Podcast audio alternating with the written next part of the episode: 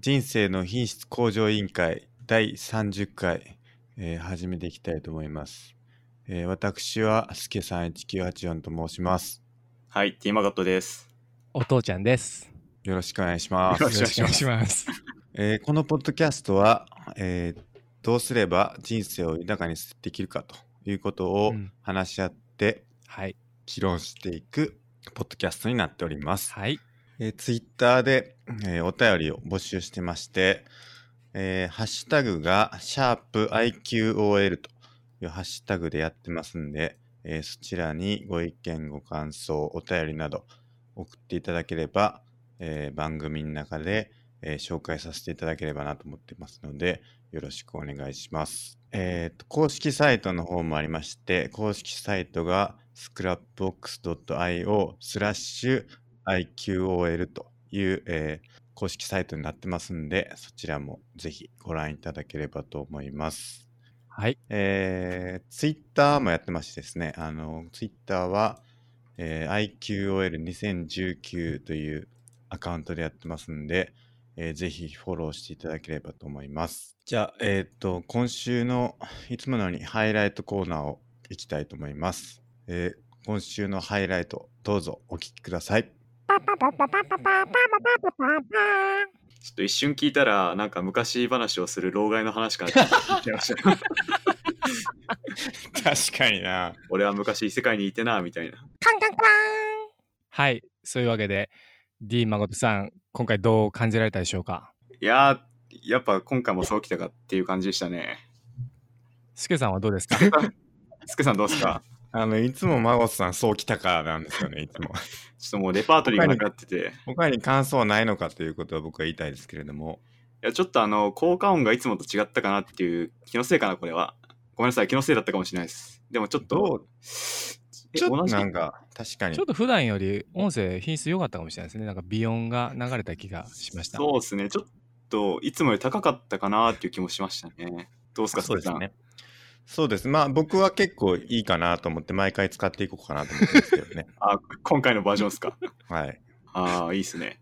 そうですね。まあ、最後まで聞いていっていただければなと思います。で、えっ、と、今回、えー記念すべき30回ということで、なんとですね、スペシャルゲストをお呼びして、えっ、と、お送りしたいと思うんですけれども、お父ちゃんさんという方なんですね。ちょっと自己紹介お願いしていいですかね。はい、えーどうも紹介に預かりましたお父ちゃんと申します。えー、すけさん1984さんの、えー高校の同級生で、まあ、結構いろいろお世話になっているということで、まあ、今回その恩を返しにポッドキャストに出演させていただくことになりました。よろしくお願いします。よろしくお願いしまよろしくお願いす。します。他になんかいいいいことありますかそうですね、えっ、と私自身がこのポッドキャストの大ファンで毎回配信されたら、まあ、いつもあの車の中で聞いていて、まあ、非常に面白いなと思って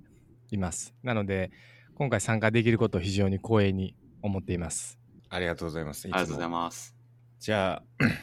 まあ、この3人で今日はやっていきたいと思います。ようやよろくし、くお願いします。ようやく30回目でゲスト来ましたね。そうですね。ずっとよ、あの、予防予防って言ってて、あの、本当は、あの、まあ、マゴスさんもゲストっていうことで、毎回違う人呼んでっていうので、最初想定してましたもんね。そうですね。あと最初は結構出たい出たいっていう人が多くて、はい。でもなんか結構沈下しち ゃって、まあこのとうとう30回目に来て、お父ちゃんが来てくれたと。そうですね。はい。まあ、お父ちゃんを参考にして初めてみたいなとこもあるんで、このポッドキャストなんですけど、ほほ、と言いますと。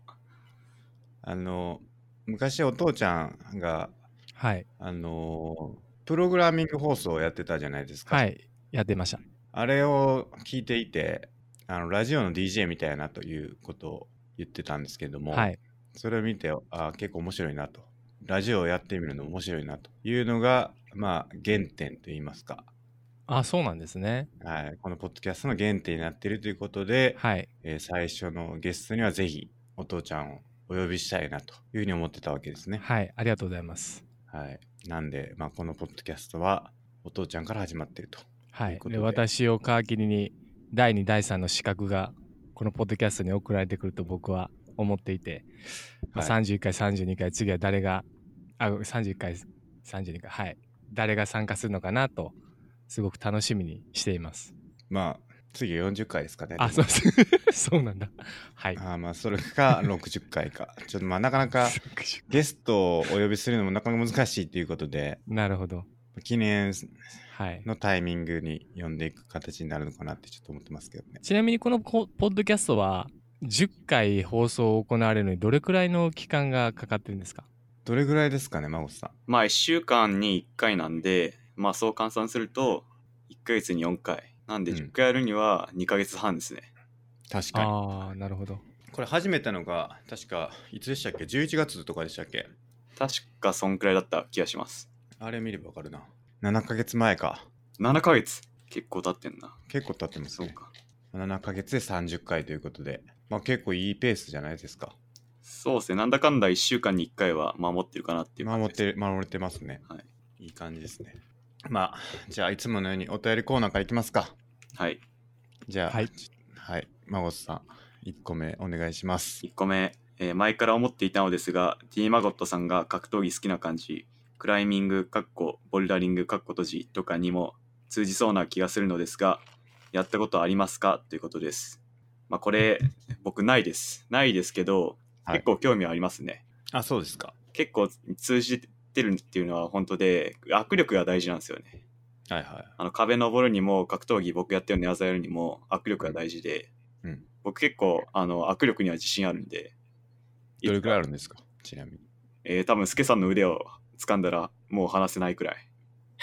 ちょっとわかんないな。 どれくらいかちょっとわからないかったけど。何キロとかの方がいいですかね。そうなですんね。か今のすごい指摘っぽい表現ですよね。 なんか君の腕を掴んだらもう離せないって、本当に。プロポーズの言葉みたいだなって思ったんちでょっすけとど。文学的な表現になってしまいましたね。何キロなんですかちなみに。まあ今測ったら、なんか握力トレーニングがあるんですけど、はい。どうだろうな。多分60はあると思いますね。ええはい大体どれぐらいでしたっけね高校とかのあの運動の何ですか大会じゃないかなんだスポーツテストみたいなやつちょああ、平均測ってどうなんだろう。調べてみますか。っと調べてみますか僕今体力40ぐらいなんですけど、45? 45。 45結構な多分俺20キロとかちゃうかなああ、やっぱ45くらいですね。平均がですか平均が。あなるほど今60のやったら普通に握れたんで、持ってるんですねこう握力鍛えるやつ持ってるんですですよはね。いはいはい60は多分ある。握力それであればボルダリングはかなり有利に立ち回れるとそうですね。でも今あちょっでとも、は手い、手首痛めてまして。あそうなんですか手首が痛いんで、ちょっとボルダリングできないかも。なんでなんですかなんか、いつの間にか痛めてましたね。 いつの間にかいつの間にか練習中。痛めてて。格闘技のあ、そうです。練習中にはい。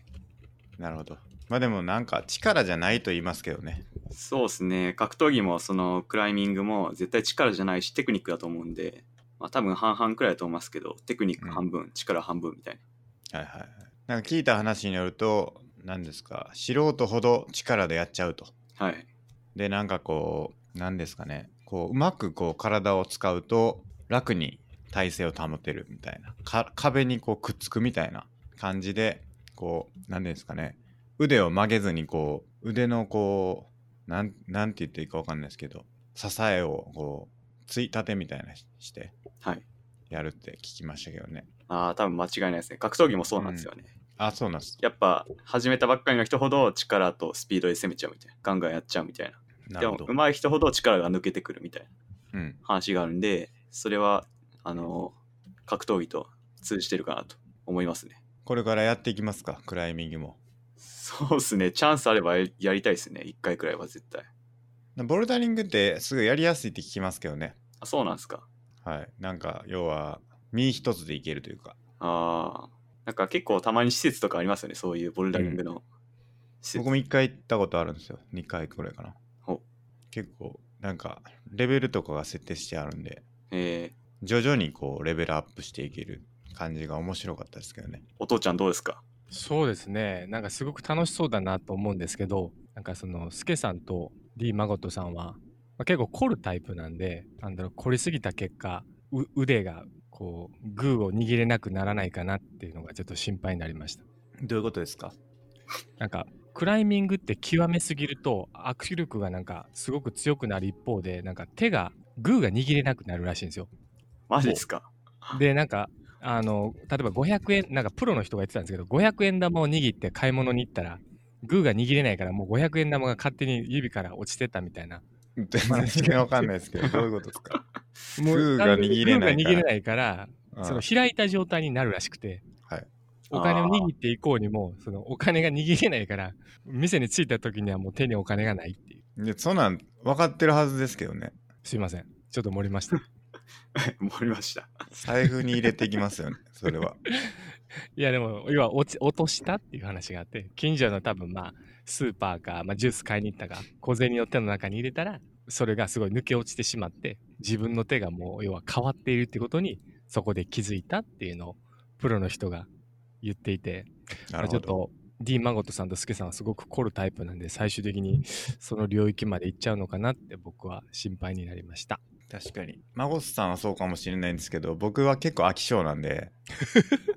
あの、ないかもしれないですね。あの、スクラップバックスに書いてますけど、スケさんが今までやってきた運動一覧があるんで、皇居ラン、あ、水泳皇居ラン、今フィットボクシングでしたっけそうですね。まあ、その前にもいろいろありますね。はい。まあ、なんでその、プリズナートレーニングもありあますそうから。です、そうです。その流れに、ボルダリングが入る可能性もあると。ボルダリングはもうい終わったと言ってもいいかもしれないですね。もう一回やったことあるんで、二回かな。過去のものか。過去のものかもしれない。まあでも、面白かったんですけどね。なるほど。つ続かなかったな。まあ、意外とちゃんとやるには施設通ってお金とかかかったりするんで、そうですね。はい、あとなんかちょっと一人で行くのが結構難しいと思いますね、僕は。確かに。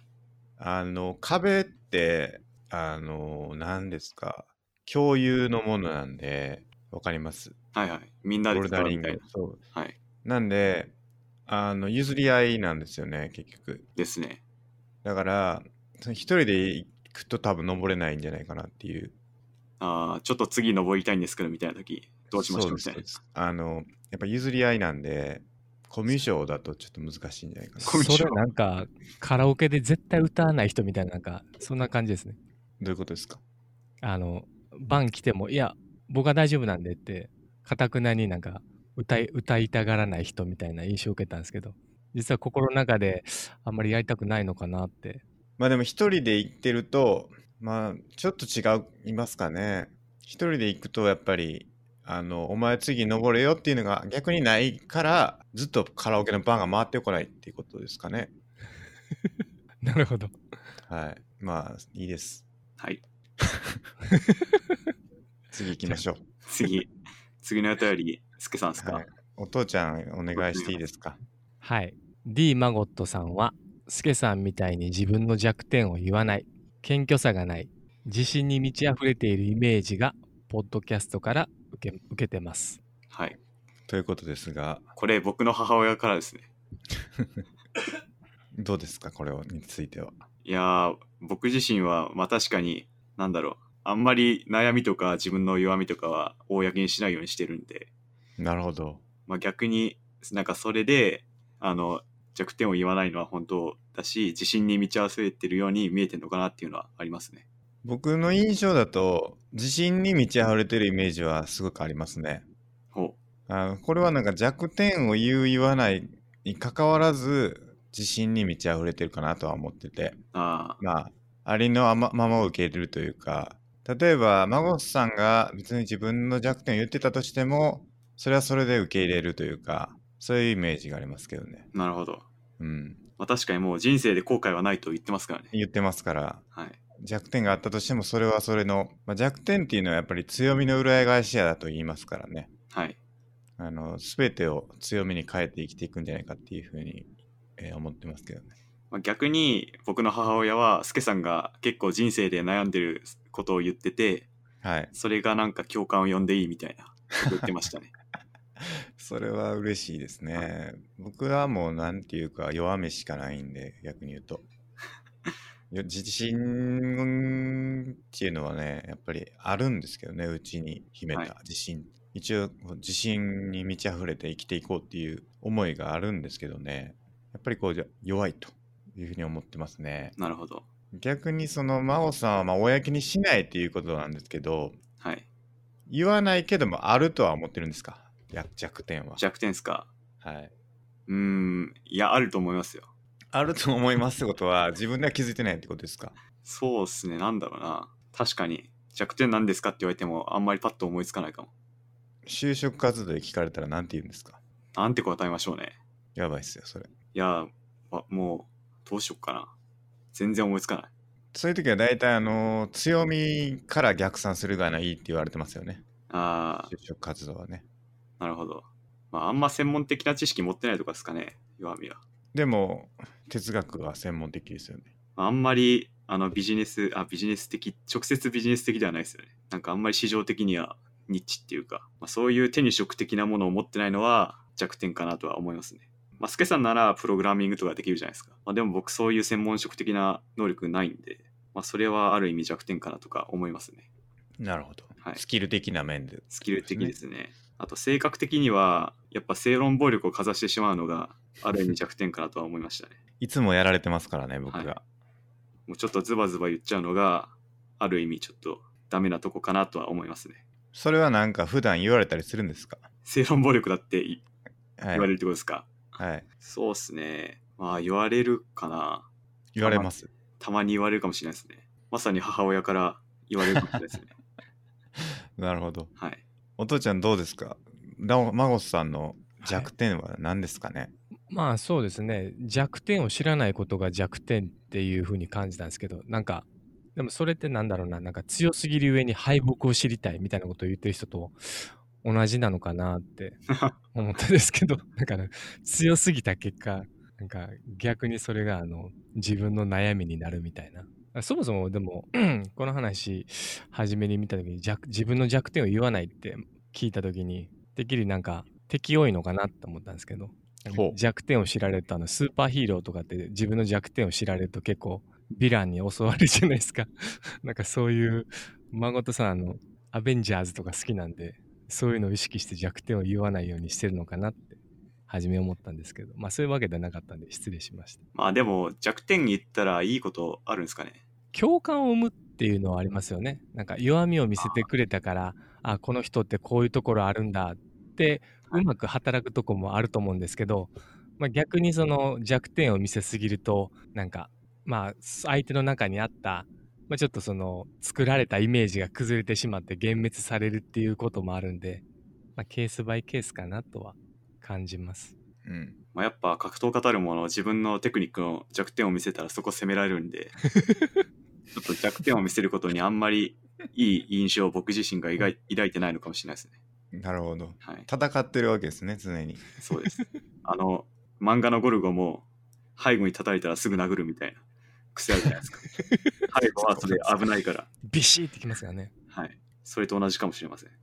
あーなるほどなどう ですかお父ちゃんは弱点ありますか自分のあんまいくらでもありますね。まあ、やっぱこのポッドキャストを聞いてても、あ、やっぱ二人は頭いいなって、こう感じてしまう時点でもうなんか、自分の中のそのコンプレックスというか、弱みをすごく感じるんですけど、わかりますかねまあちょっ、とわかんないですみんなちょっと頭いいなとか、やっぱ自分はそうじゃないなとか、こう、そういうのの会話を聞いてて、自分にはないものをみんな持ってるんだなっていうのはいっぱい感じます。まあでもそれはあれですよねまあひ確かにいろいろ思いますよねこの人は自分よりこういう点が優れてるなみたいなのってうん、あー僕は結構感じますね自分より優秀だからちょっと自分が劣って見えちゃうみたいな。そうですそうです、はいはい。なんかやっぱあらゆる面で全部で勝つことはできないんですよねはい。そうっすね。そういうことはあるんですか孫さんこの人はここには勝てないなみたいなあーまあ、まさに格闘技で僕の師匠とかとスパーやると、うん毎回ボコボコにされるんで、なるほどまあ、単に体重の差だけじゃなくて、テクニックの差も感じて負けるんで、うんうんいや、この人勝てないなとかありますね。じゃあそれはなんか弱点っていうよりも相手の方がすごいって思うってことですねそうですね。弱点というよりは、相手の方が上回上回ってるみたいなうんうん感じかなとは思いますね。そうっすよねだからそれを全部自分の弱点だと思ってしまうと結構もうどうしようもないというか例えばなんかゴルフが趣味な人がタイガー・ウッズと比べたら自分なんてまだまだなんでゴルフは弱点ですみたいなこと言ったら、まあ、あらゆる分野にすごい人っているから、全部弱点ってことになりますよね。あーなんかそういうツイッターでありましたね。あ、そうなんですか。なんかツイッターだと結構絵が上手い人山ほどツイッターにいて、はいはい。それと比べちゃうから自分の絵描いてもそこで諦めちゃうから、あうんうのんその先は立たれるみたいな。うんうん。なんかある意味そのグローバリゼーションみたいな感じで自分が自分の才能を過小評価して成長が止まっちゃうみたいなはいはい。ことをなんか昔話になりましたね。なるほどなるほど。はい。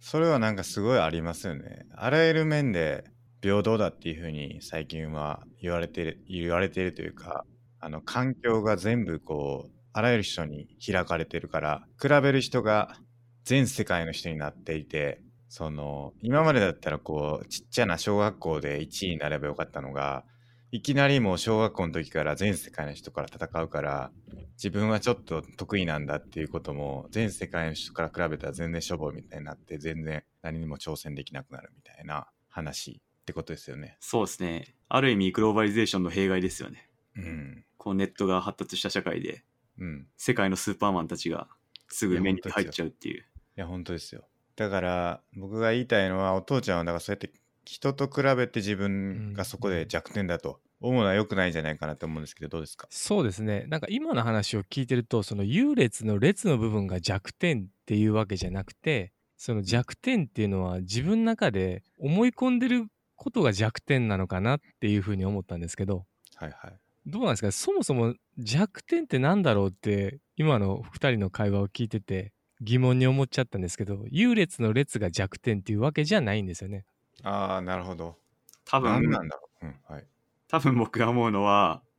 あのマイナスにっていうかまあこれもちょっと判断難しいですけど100と1000を比べたら、まあ、世界のトップが1000だとして自分が100だとしたら確かに1000よりは劣ってるかもしれないけどマイナスではないからまだ長所の範囲だなみたい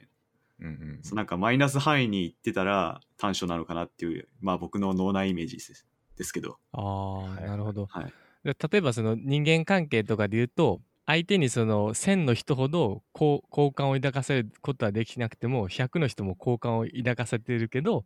弱点っていうのはマイナスだからむしろもっと悪い方のその印象を与えてるようなものだろうってことなんですよね。うん、まあだそうっすね相対的なものではなくて絶対的なものだってことですよね。うん、じゃないかなとまあちょっとこれも難しいですけどね絶対と相対ってないなみたまいあ、な、確かにな。そのゼロの基準どこやねんっていう話もありますから。。そうですすそうですまさにじゃあ逆に開き直っちゃえば弱点っていうのはなくなるんですか、まあそうだと思いますね。な僕るほもど僕ももうすでにある意味開き直ってると思うんですよ。 開き直った結果弱点ないとか、なんか自信に満ち溢れてるみたいなああ素晴らしいでこすとを言われてると思うんで、 なるほど。捉え方次第なわけですね。捉え方次第のとこもあるんじゃないかなって僕は思いますね。確かにな。僕の弱点って何なんやろな。そんな弱点言ってるかな弱点。弱音を吐くみたいなのとはちょっと違いますよね。まあある意味そうかもしれないですね。僕はなんか結構、ポッドキャストだと弱音を吐くことは多いかと思うんですけど、はい。かといってそれがじゃあ弱点かというとちょっと違いますもんね。その開き直れば弱点はない理論に立ち戻ると、うんス、ケさんが弱点だと思わなければもう弱点はないんじゃないですか。まあ確かに。ち弱点なんやろな。スケさん、面接であなたの弱点何ですかって言われたらどうします難しいね。やっぱ難しいですよね。いきなり聞かれたら難しいですね。はい、なんか僕たまに思うんですけど弱点だと思ってんならそこを克服すればいいじゃんって思っててはいはい。なんか弱点を弱点として放置する方が問題じゃないかなって僕は思いますね。なるほど。はい、僕はね結構そのフィードバックとかで会社のはい、あのーフィードバック360度評価ってやっててうちの会社だとはいはい結構いろんな人がフィードバックしてくれるんですけど結構毎回同じこと言われてえまあそれが多分弱点なんですけどそれお聞きしてもいいですかあ全然大丈夫ですどんなこと言われてあのるんですか僕は結構言われてるのはあのー厳しくないって言われるんですよほだから多分なんかなんていうのかな僕がこうやった方がいいのになって思うことをあんま言わへんって言われるんですようほ周りにだからなんかもっと言っていいんちゃうっていうすごい言われなんかその指摘しないよねっていうのをすごい言われることがすごい多くてなんかそれそれはでも逆に言うと相手のことを思ってないんじゃないかみたいなうあそういうその相手のことをほんまに考えてたらちゃんと指摘してよくしようとするんじゃないかっていう話だと思うんですけどまあお父さんが子供にあのーなんて言うんですかしつけするみたいなしつけ、まあ、叱るとか、まあ、そういうことに近いのかなと思うんですけどはい。そういうのをちゃんとこう仲間に対してできないっていうのはすごいよく言われますね。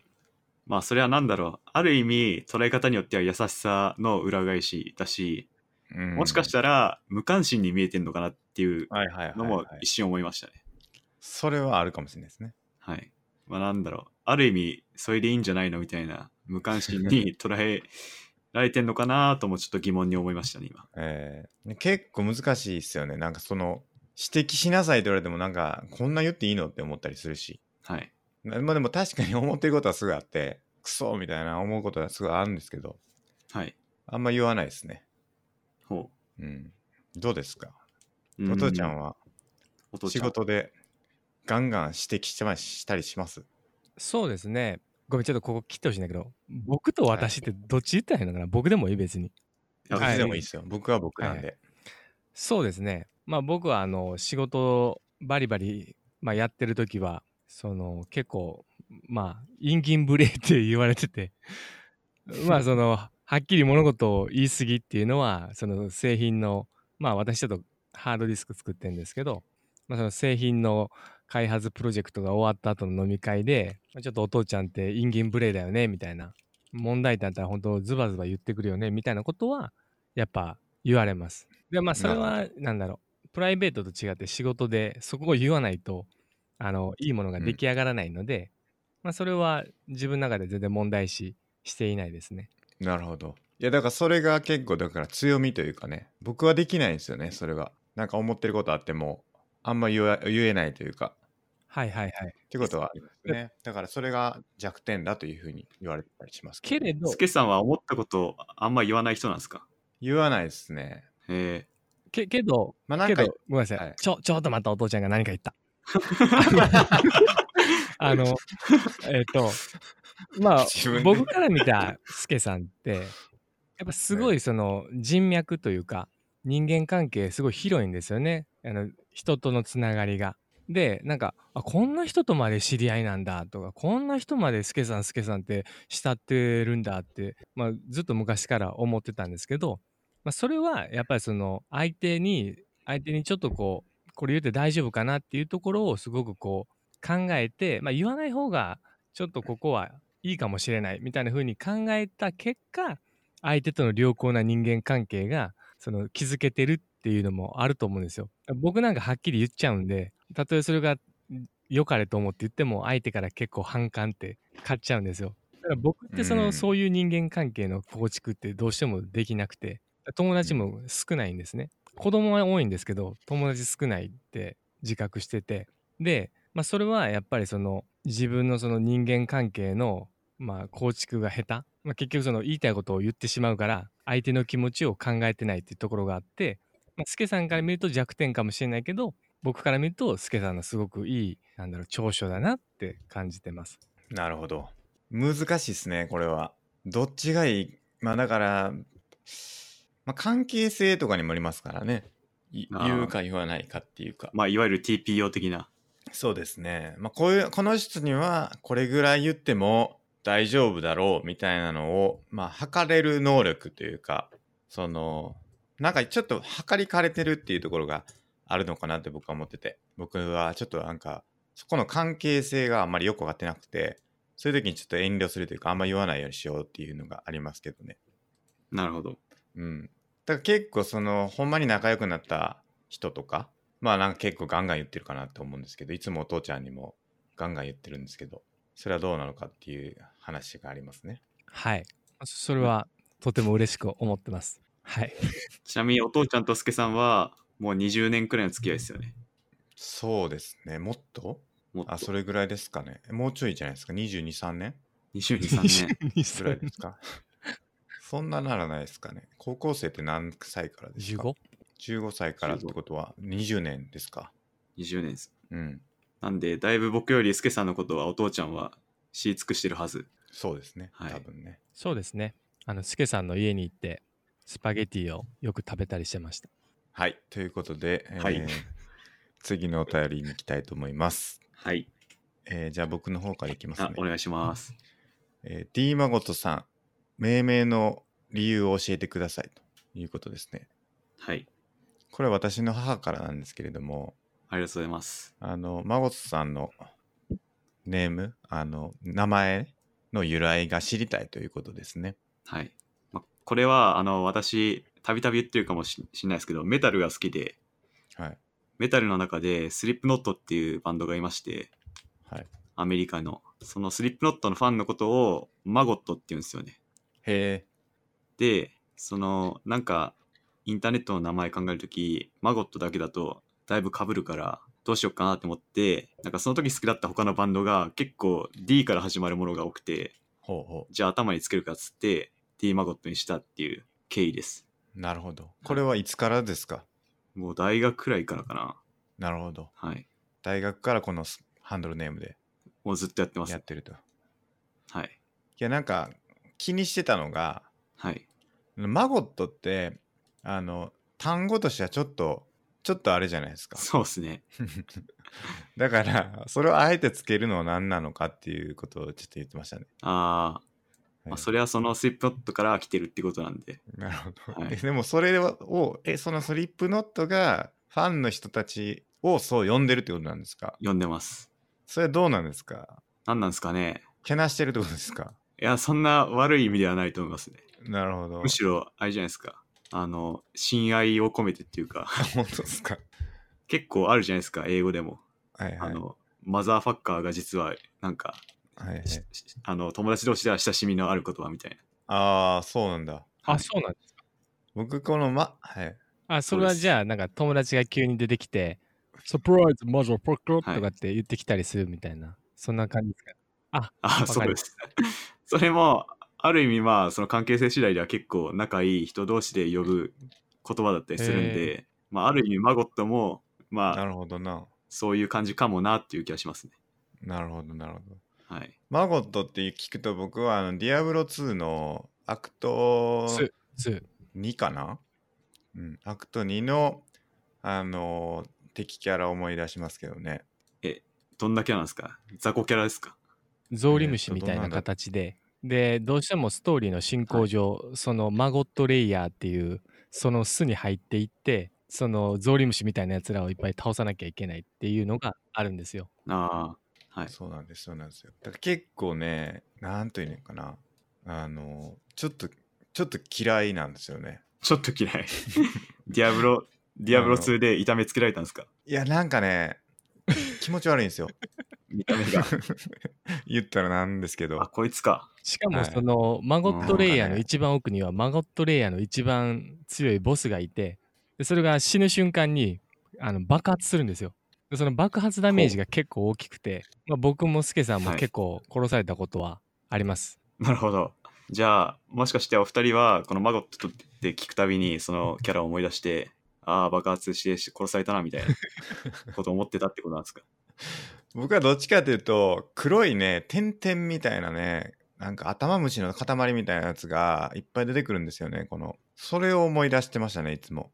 おそれもディアブロ、ディアブロ2のあのキャあの同じそのマゴットレイヤーの中にいるんですよほそいつがもうまとわりついてきてねいつもすごいダメージを出されるっていうんでうなるほど。要は まあ敵キャラなんでねはい。まあ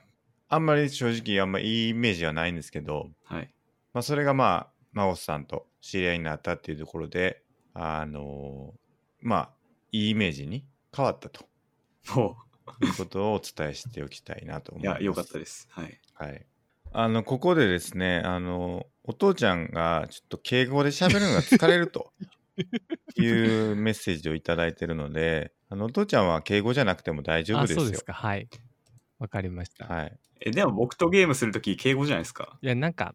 このポッドキャストでかしこまって喋るのがすごく辛くてなんかまあな一るほ応どやっぱりお客さん扱いで、まあ、アウェーなとこに来たんで、まあ、ちょっともうすでにホームシック気味っていうのもあるんですけど、まあ、ちょっといろいろ気使って敬語って疲れるなってちょっと思ったっていうだけですはいすいませんいや、ここは、やっぱり、あの、いつもの調子でいきましょいつもの調子。う。はい。お父ちゃんのいつもの調子。いつもの調子でいこ、はいい、きましょわかりうました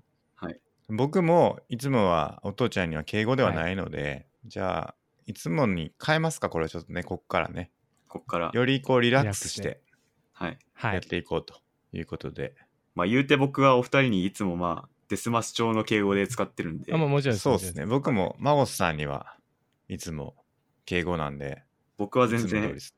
いつも通りですね。そうっすよね。はい。僕はあのお父ちゃんに敬語使うのはちょっと若干違和感があるなって思いながらやってました けど、ここまで。はい。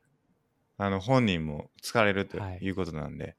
ここはちょっと皆さん、あのリスナーの皆さん、ちょっと申し訳ないんですけれども、あのーちょっとお父ちゃんとは、はいまあ、はいリラックスして会話そさうですせねていただければじゃとあ思います。僕も敬語喋ってるときは孫さんもしくはリスナーの方に対してって感じで、まあ、敬語じゃないときは助さんに対してっていうふうに思っていただければ良いなと思います。そうやね、はいそれでいこう。はい。じゃあ、えー次のお便りは、真央さんお願いしていいですか。はい。えー、28話のふるさと納税の肉屋、ここですということで、未京直売センター、甲州ワインビーフらしいです。なんか、お肉ですね、返礼品の。そうですね、山梨の確か、なんかお肉を頼んだよというお便りをいただいたときに教えていただいたものですね。はい。あの、おすすめのふるさと納税教えてくださいっていう話で、うんうん。実際に教えていただいたおすすめですね。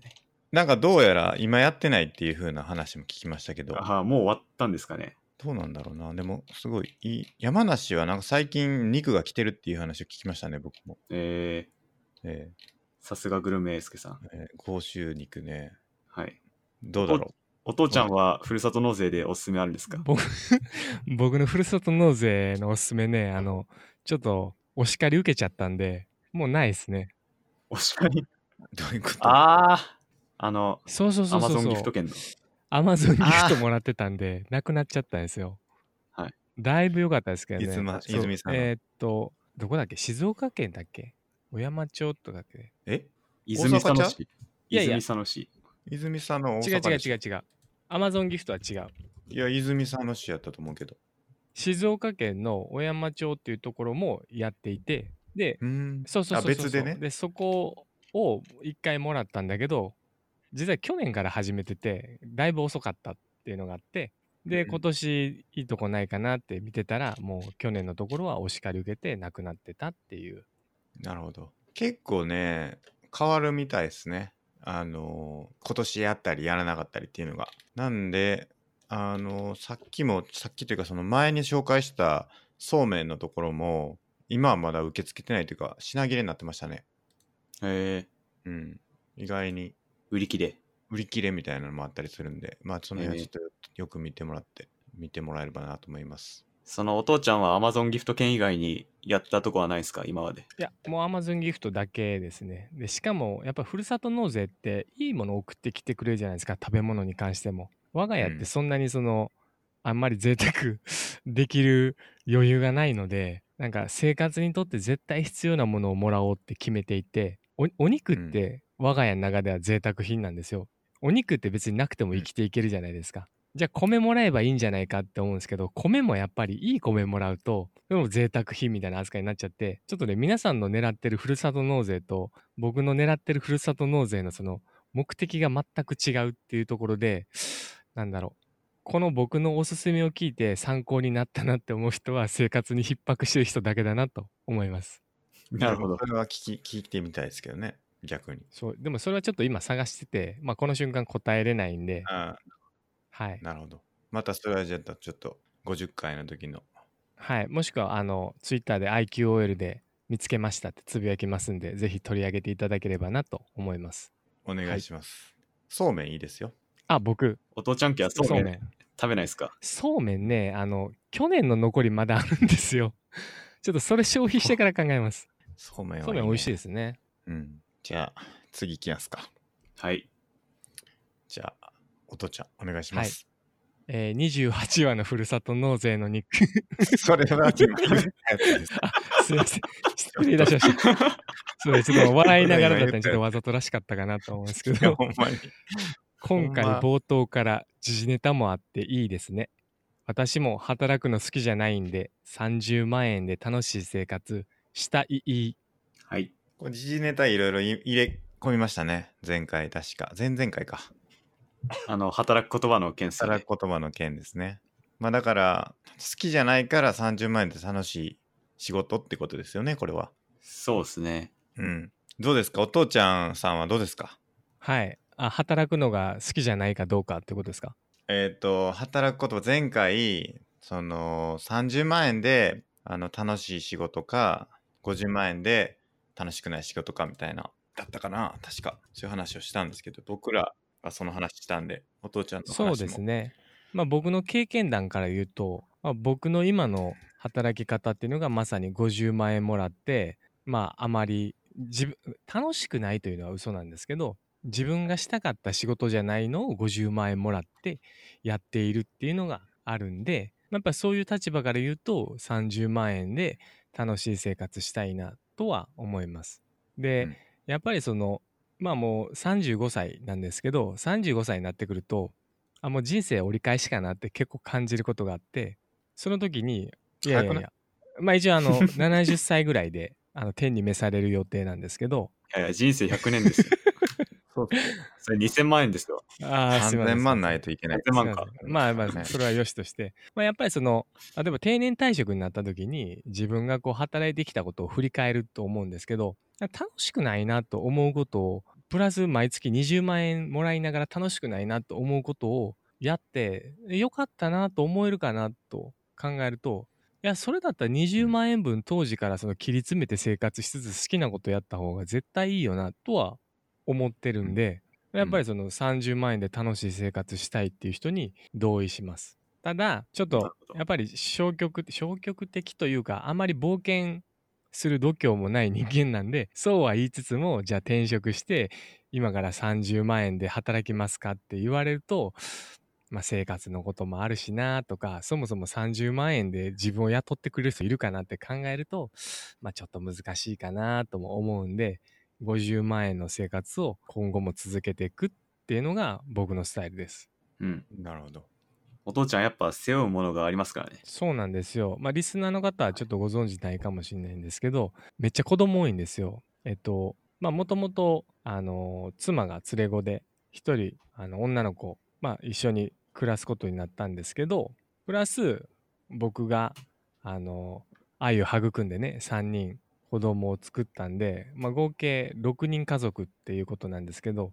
やっぱり6人家族だとあの出費もいろいろ多くて、まあ、30万で生活するんだと相当きついだろうなと思います。60あ50万円でも結構カツカツなところあるんで、うんはい、なのでまあ現実的な話をするとやっぱり50万円で生きていくのが、まあ、一番あの苦労は少ないのかなと思ってます。現実的に50万円もらってるってことなんですね現。実的に50万円もらってるのかもしれないですね。それがちょっと驚きというか、なかなか50万円もらってる人っていうのはどうですか ?35 歳、50万円、手取りですよね。手取り。手取り50万ってかなりだと思うんですよね。なかなかですね、それ。年収でいくといくらになるんですかね。まあちょっとあんまり計算してもあれですけど、まあ1000万超えてくるかっていうところですかね。お父ちゃんエリートメーカー社員ですからね。そうですね相当もらってるんじゃないかということですけれども中にはその何ですか6人家族でもその30万円で暮らしてる人もいるんじゃないですかね。 そうですまあね。中にはいるでしょうそうね。ですねうん、。だって平均年収で言ったら今確かいくらですか280万とかでしたっけ日本人の。うん、そんな高くないですよね。うん。平均年収そんなそんなに低くないのか。あと、まあ年齢とか、あの、一人暮らしかいなかとかでだいぶ変わってくると思いますけどね。どうですか30万でもその生きていってる人はいると思うんですよね。はい。まあ一人暮らしならまだ生きるでしょうん。う。でもお父ちゃんみたいにちょっと背負うものが多くなってくると、確かに。まあ、そうはいかない。そうですね。まあ、結局、その、切り詰めればいろいろ生きていけるとも思うんですけど、やっぱり貯蓄貯蓄もちゃんとしとかなきゃいけないし、まあ、例えばうん子供がその、大学ここ行きたいとか、まあ、そういうので、お金結構出費が必要ってなった時のために、貯めてるのもあるんで、まあ、もちろん奨学金使ってほしいなとは思うんですけど、それだけじゃうん賄いきれない部分はやっぱり親としては支えてあげたいと思ってるんで、まあ、50万円で貯蓄しつつ生活してます。なるほど。なるほど。まあちょっとこの辺はですね、あの、この後あの、お父ちゃんの人生について聞いていきたいと思うんで、まあそちらで、 はい。あのおいおいやっていければなと思います。はいじゃあ次いきますか。はい。はい。じゃあ最後です助かねさんですかはい。ちょっと待ってくださいね。もう一回確認しとこう。えー、30回おめでとうございます。300回目指して頑張ってくださいということですね。ありがとうございます。ありがとうございますこれ、あの、僕が、これ僕があの、昼、昼ですか夕方ですかあの、今日やりますよということを言ったんですね。収録はいはい。 30回の。ツイッターで。はい。あの、告知したんですけども、それに対して、あの、お便りいただいたとここれは非常に有効なんじゃないかということですね。次回からやっていきたいと思いますね。はい。要はあの今日収録するからそれまでにお便りちょうだいねとそういうメッセージですねまあ、我々もツイッターで積極的に発信していこうみたいな話したんで、そうですねまあ、その一環というか、そうですねで、つぶやいていこうそうですねと。で、気軽にリプくださいと。そうですね、はいそれでやっていこうと思うじゃあ300回ってことはあの7ヶ月で30回ですよねはい。これをだから300回で70ヶ月ってことだから6年ぐらいですか6年、7年くらいですね。 意外といけそうですね意外といけ る。伝説のポッドキャストになってる可能性あるな。 300回は相当伝説になってる可能性がはい。ありますね、ありますね。今どれぐらいなんですかね一番やってるポッドキャストでどうなんですかねあんま見たことないな。で、その参考にしてるそのリビルドっていうポッドキャストが、確か今、どれぐらいですかね。230回とかそんなんでしたっけね。230、240回か。ほうと。かやってるんですよね。そう考えると、300回っていうのはまあ、そこまでめちゃくちゃとんでもない数ではないかなという気がしますね。なるほど。うん。3000回となるとちょっと700回なんで、50年ぐらいかかるんですが50年。ひょっまとあ、する人と生100年時代だからギリギ リいけるな。そうですね、まあ50年、まあ僕85歳ですかね、多分。ですね。どんな風になって るのかなもう世界全然変わってる可能性大ですね。 ありますね。はいだし、どっちか死んでるかもしれないですね。ありえますね。えー僕か孫さんがどっちか死んでる可能性ありますけど。まあでも多分、医学がだいぶ飛躍的に進歩すると思うんで、はい。まあ、確率、生き延びてる確率はだいぶ高いかなって勝手に思ってますね。らしいですね。なんか今確かもうちょうどシンギュラリティが来てて、あの、寿命の伸びに対して、1年、その例えば1年寿命が伸びるのにかかる時間が1年切ってるっていう話なんで、ほ永遠に生きられる世代だということを聞いてますね、僕らは。う。なるほど。永遠の命を得てる可能性が高いと。そうなんですよ。だから平均寿命が今ないくつなんでぐらいなんですかね。まあ80とかですかね。平均寿命、日本。多分。まあ多分ですけど。 83.98歳って書いてますね、2016年。はい。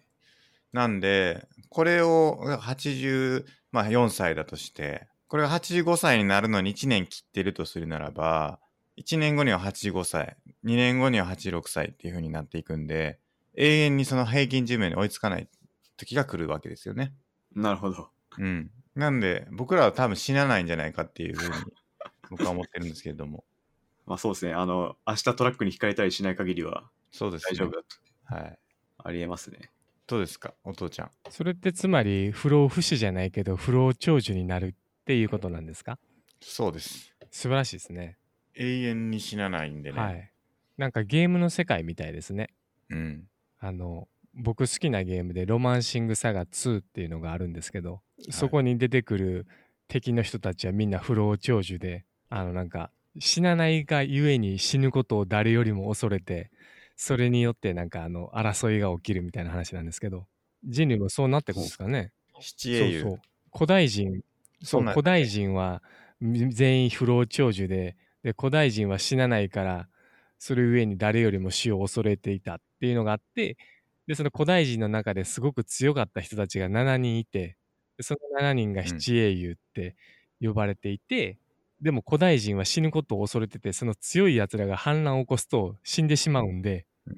彼らをその違う世界にあのワープで追放して自分たちは違う世界に逃げたみたいなっていうのが話でそんな話でしたっけそうですでそのじ古代人がもともといた世界の奴隷が人類で七英雄は違う世界に飛ばされてで古代人も違う世界に逃げていってでも七英雄は復讐のために人類のいる場所に戻ってきて逃げた古代人の痕跡を追っている。でもそこで七英雄はすごく強いから人類と揉め始めてで結局人類と総力決戦で戦って七英雄は殺されてしまったっていうすいません話ぞれあのそれちゃったんですけどでもいつかなんか我々人類がそうやってあの不老長寿になるとまあロロマンシングさが通的なようななんかことが起こるのかなってちょっとワクワクしちゃいましたなるほどね。七英雄な。なんか今ちょっと言おうと思ったの忘れちゃったなあ。多分七英雄のうちの3人は僕ら3人のことだろうってそれですよねいや、全然違いますね。あすいませんなんだかな。何言おうとか忘忘れちゃったな。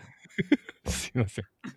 これ僕の弱点なんですよごめんなさいね何ですか。話をそらしてしまういや、それは俺の得意技なんで、ちょっとやめてもらっていいですかあ。すいませんそれはお便りでもいただいてるんで。はいあ、思い出しました。あの、異世界転生ものってことです か異世界転生ものっていうこと がいや違うんじゃないですか俺強えってことですか俺強いじゃん。俺俺強強いいってことですよねは俺強いのはず。七英雄は俺強い強。え俺強いですよね。七英雄は俺は強い。うん。で、異世界に行くわけですよね。ワープ。異世界に飛ばされて、そうそう。じゃであ、も異世界転生ものの異世界転生。走りってことですよねかななんか気づいたらでも異世界にだって舞台はずっと、まあちょっと地球じゃないけど地球として、舞台はずっと地球だから、なるほどね。主人公たち以外がこう異世界行って前が戻ってくるか異世界から出ていくっていうそれだけなんで、なるほそどれ。は異世界転生ものになるのかなまあでも、あ、ごめんなさい、なります。なね、 ごめんなさい、なります。なります。おっしゃる通り。 なるほど。最近僕がハマってる漫画、異世界おじさんっていうすごく面白い漫画があるんで すけど、それはおじさんが地球にいながら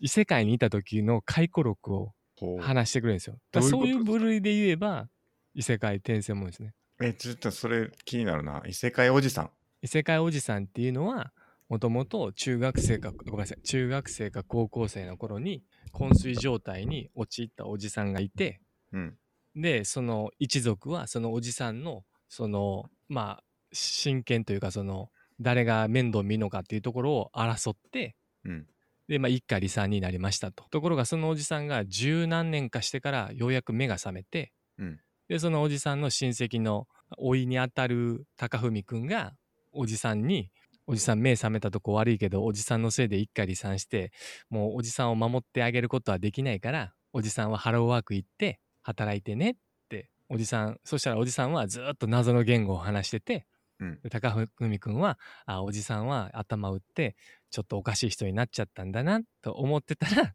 うん、おじさんが本当に魔法を使い始めてであ本当にこの人は異世界転生してたんだっていうとこ ろから話が始まるんですよ。だって別に、その人は別に異世界行ってねえよ。でおいやおじさんは言っ同てじる。ところにいるんでしょそうそうそうだからそういう意味で言うとでもおじさんがその回顧録でこんな異世界のその話があったんだっていうことを教えてくれるからカテゴリー的には異世界転生ものとして認識されている。異世界に行ってたってことその17年間は異世界に昏睡状態の間多分魂か何か異世界がに行ってたんや。そう異世界に行っててでおじさんはそこで、まあ、非常に辛い目にいっぱい遭ってたっていうなるほどね、でも実は世界を救ってたっていう俺杖なんですけどえ、で、その話をしつつ、現代でも魔法使うってこと現代にそう、えっとメリットがあって戻戻ってきたら実は魔法が使えるようになってて現実世界でも魔法が使えるチート人間になってるっていうすごいなそれがロマンシングさがってことそれはロマンシングサガではなく異世界おじさ んでもロマンシングサガは異世界カテゴリーかって言われると今の異世界おじさんのカテゴリーを使えば異世界転生ものにできるんで僕の認識が間違ってたとことことをお詫び申し上げますなるほど、なるほど。ごめんちょっと一瞬だけちょっと来い来客来たから一瞬だけ待待ってごめんはい。ということでですね、えっ、と、お父ちゃんさん、ちょっと一瞬抜けたんで、我々の方でいつものより、あの、進めていきたいと思うんですけれども、はい。どうですかゲスト、ちょっとなんか、どうですかゲスト。ゲストいないんどうで、今ゲス、ちょっとゲストについて話したいと思うんですけれども、はい。 3人で話すと結構難しいですね。そうですね。思い、思ってた以上に。あなんか、誰かが入るのが難しいなっていうのは、ちょっとそう思いなんまでしすたよ。なんかこう、誰か話してないなって思った時に、ちょっとうまいこと振らなあかんなって思ったりするんですけど、はい。こうなんかこうちょっとタイミングをむず一するというかね、ポッドキャスト3人ぐらいが限界だって言われてますね。ほう、3人が限界。 4人になるともうしっちゃかめっちゃかになっちゃうから、はい。まあだから3人ぐらいが限界なんじゃないかっていう風な話を聞いたことがありますね。じゃあもう我々は限界であると。そうですね。30回にして限界を迎えたってことですね。はい。あとなんか、普段敬語で話してないんで、やっぱり難しいですね。ちょっとお父ちゃんは特殊だったかもしれないですね。確かに。スケさんとお父ちゃんの関係だったんで。関係がちょっとやっぱり、敬語からやっぱりタメ口に直そうってしたんですけど、タメ口にしたら急になんて言うんですか、普通のなんか日常をこう、録音してるみたいになっちゃうなって思 って、なんか、これはほんまに成立するんかなって思っちゃったんですよね。なるほど。なんでもう一回また敬語に戻したわけなんですけど、はい。こうやっぱタメ口で行くというのはどうなんだろうかということが、ちょっと測りかねてるうん。そうですね。部分がありますね。帰ってきたほ。んまそれ。うん。だから僕はもうそのままあの敬語で行くんで、やっぱりやりやすさ的に。お父ちゃんはタメ口で行くっていうのはああ、どう大丈夫ですよ、大丈夫ですよ。あの、タメ口風敬語で言ってるんで。ああ、それならよかった。まあ、ちょっと僕もあの敬語でできるだけ行こうと思うんですけど、たまにちょっとこう、やっぱ普段の関係性で、はいあ。のちょっとなんかあのフランクになっちゃうかもしれないですけど、はい。それはちょっとご了承いただければなと思います。はい。で、すいません。ちょっとさっきの異世界おじさんについて一つだけ補足させてほしいんですけど、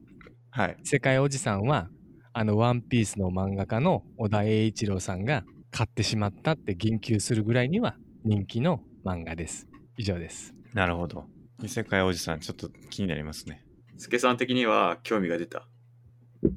いやー、ちょっとどうかな。わかんないな。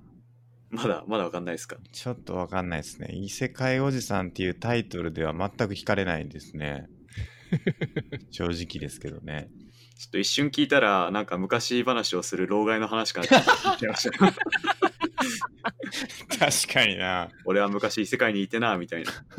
いや、全然そんなことはなくて、むしろ、おじさんは異世界、そうなんだろう、おじさんは異世界生活が全くうまくいかなかったって思い込んでいて、でその一員が毎回嫌な女が絡んでくると、暴言を吐きながら、あんたのためにやってんじゃないわよとか、うん。あんたみたいなブサイクな男と一緒にいて吐かないのは私ぐらいねとかでそれは笑い話的におじさんが生活してた17年十何年前はツンデレの概念は日本になかっただからおじさんは彼女が本当に何を言いたいっていうのが分からなかったっていうのがお面白さでなるほどね。ほんまに言われてると思ってるけど、実は好かれてたってことね。そうそうそうなるでほしかど。も何度も世界を救ってたしおじさんは最強の力を持っていたっていうなるほど。ちょっと抜けてるっていう感じなんですね。そうおでじすさんねは。はいなるほど。老害ではないと。老害ではないです俺強えものです魔法使えるん、魔法使えるとかって言ってくる人いたら、ほんまに老老害、もうなんていうか、そこまで行ってしまったかっていう感じがありますよね。さすがに。魔法使える人いたら、 老害っていうかもう超人ですね。どう見ても頭おかしいですからね。はい。まあでも魔法使えたら、いいっすね。そうですね。まあどんな魔法かによるかもしれないですけど、うんそれだけでもう一生食ってけそうですね。うん、まあでも、なんていうんですか、めちゃくちゃ強い魔法を使えますっていう言われた時に、めっちゃ強い魔法で、なんか焼き尽くせるみたいな、メラゾーマみたいなの使えますって言われても、正直使いどこないっすよね。そうそうだからおじさんも結局魔法を使って何をしたかっていうと現代で YouTuber 生活を始めるっていう確かおにおじさんの氷魔法 VS 都市ガスコンロの火みたいなマジで。 そういう感じなんや。でそのヒロイン現実世界にいるヒロインヒロインっていうかまあ可愛い女の子がそんなにすごい力が使えるなら野球選手とかなればいいじゃないですかって言ってくれるんだけどおじさんは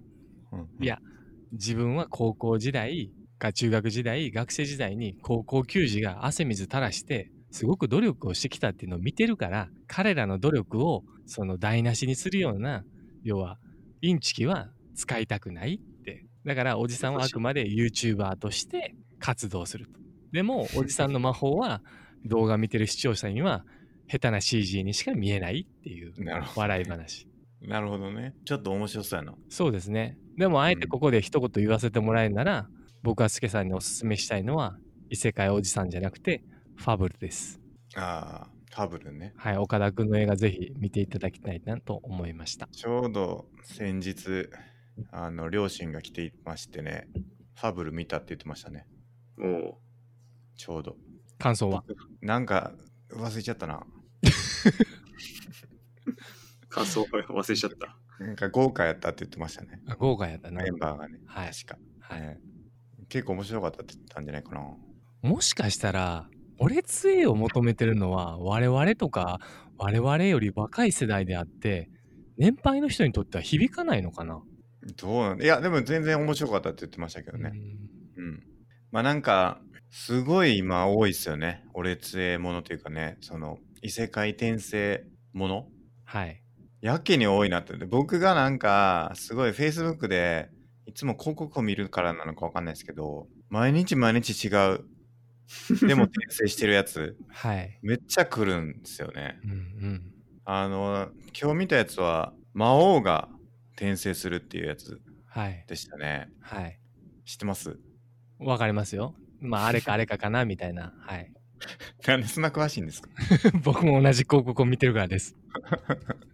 なんかね、魔王の、魔王が魔王に転生す、魔王が、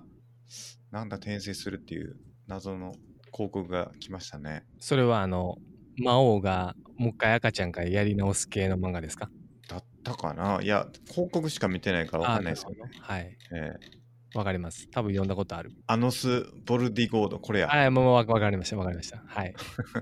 これどういう話なんですかこれはその、まあ、魔王が、まあ、ちょっと紆余曲折あってもう一回子供からやり直すっていうのがあって1,000年後だったかな数百年後だったかなの世界、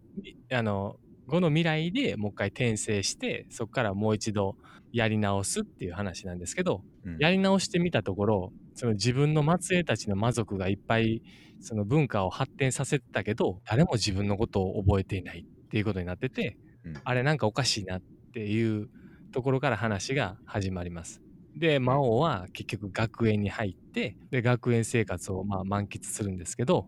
うんまあ、結局そのみんなの魔法は、ま、要は、ま、魔王のその魔王っていうのは魔族の祖たる人物なんで圧倒的に強いわけですよ。でみんなはその子孫だけどだいぶ弱い。でその主人公が毎回その「俺杖」をみんなに見せつけて「俺が魔王だ」「お前ら思い出したか」言うけど誰も「いや魔王じゃないんだよなこいつは」みたいな感じで勘違いしし続けるっていう。なるほそうどいう話ねで。すなるほどな。、でまあなんかそのそのうち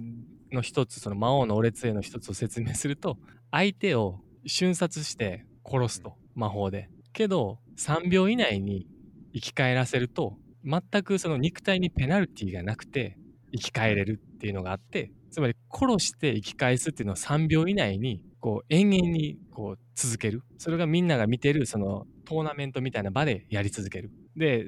それでその対戦相手を殺して生き返してっていうのを延々に繰り返すわけですよ3秒以内にそれで魔王が「お前らこれが3秒ルールだ!」って言ったらみんながドン引きしてて魔王が「おかしいな1000年前ってこれでどっと笑いが起きる鉄板ネタだったのにな」っていうような、まあ、漫画です。はいなるほどね。でも今なんか俺、ちょっと言おうと思って忘れてたな。あ まあ、じゃあそそのその間にちょっと一言言わせてほしいんですけど異世界転生もの自体は全然悪くないと思うんですよ。うん。ただ安易な異世界転生ものが増えすぎたっていうのが良くないなって思ってて、今までは主人公は、えー社畜で働いていた主人公はある日突然トラックにひかれて気づけばそこは異世界の何々であったみたいなところで始まるじゃないですか。うんとかもう最近それがもうテンプレ化してきてしまってるんで、うんあらすじを読むと佐藤健はテンプレで異世界に転生しみたいなところで始まるわけですよ。もう一行で終わってるっていう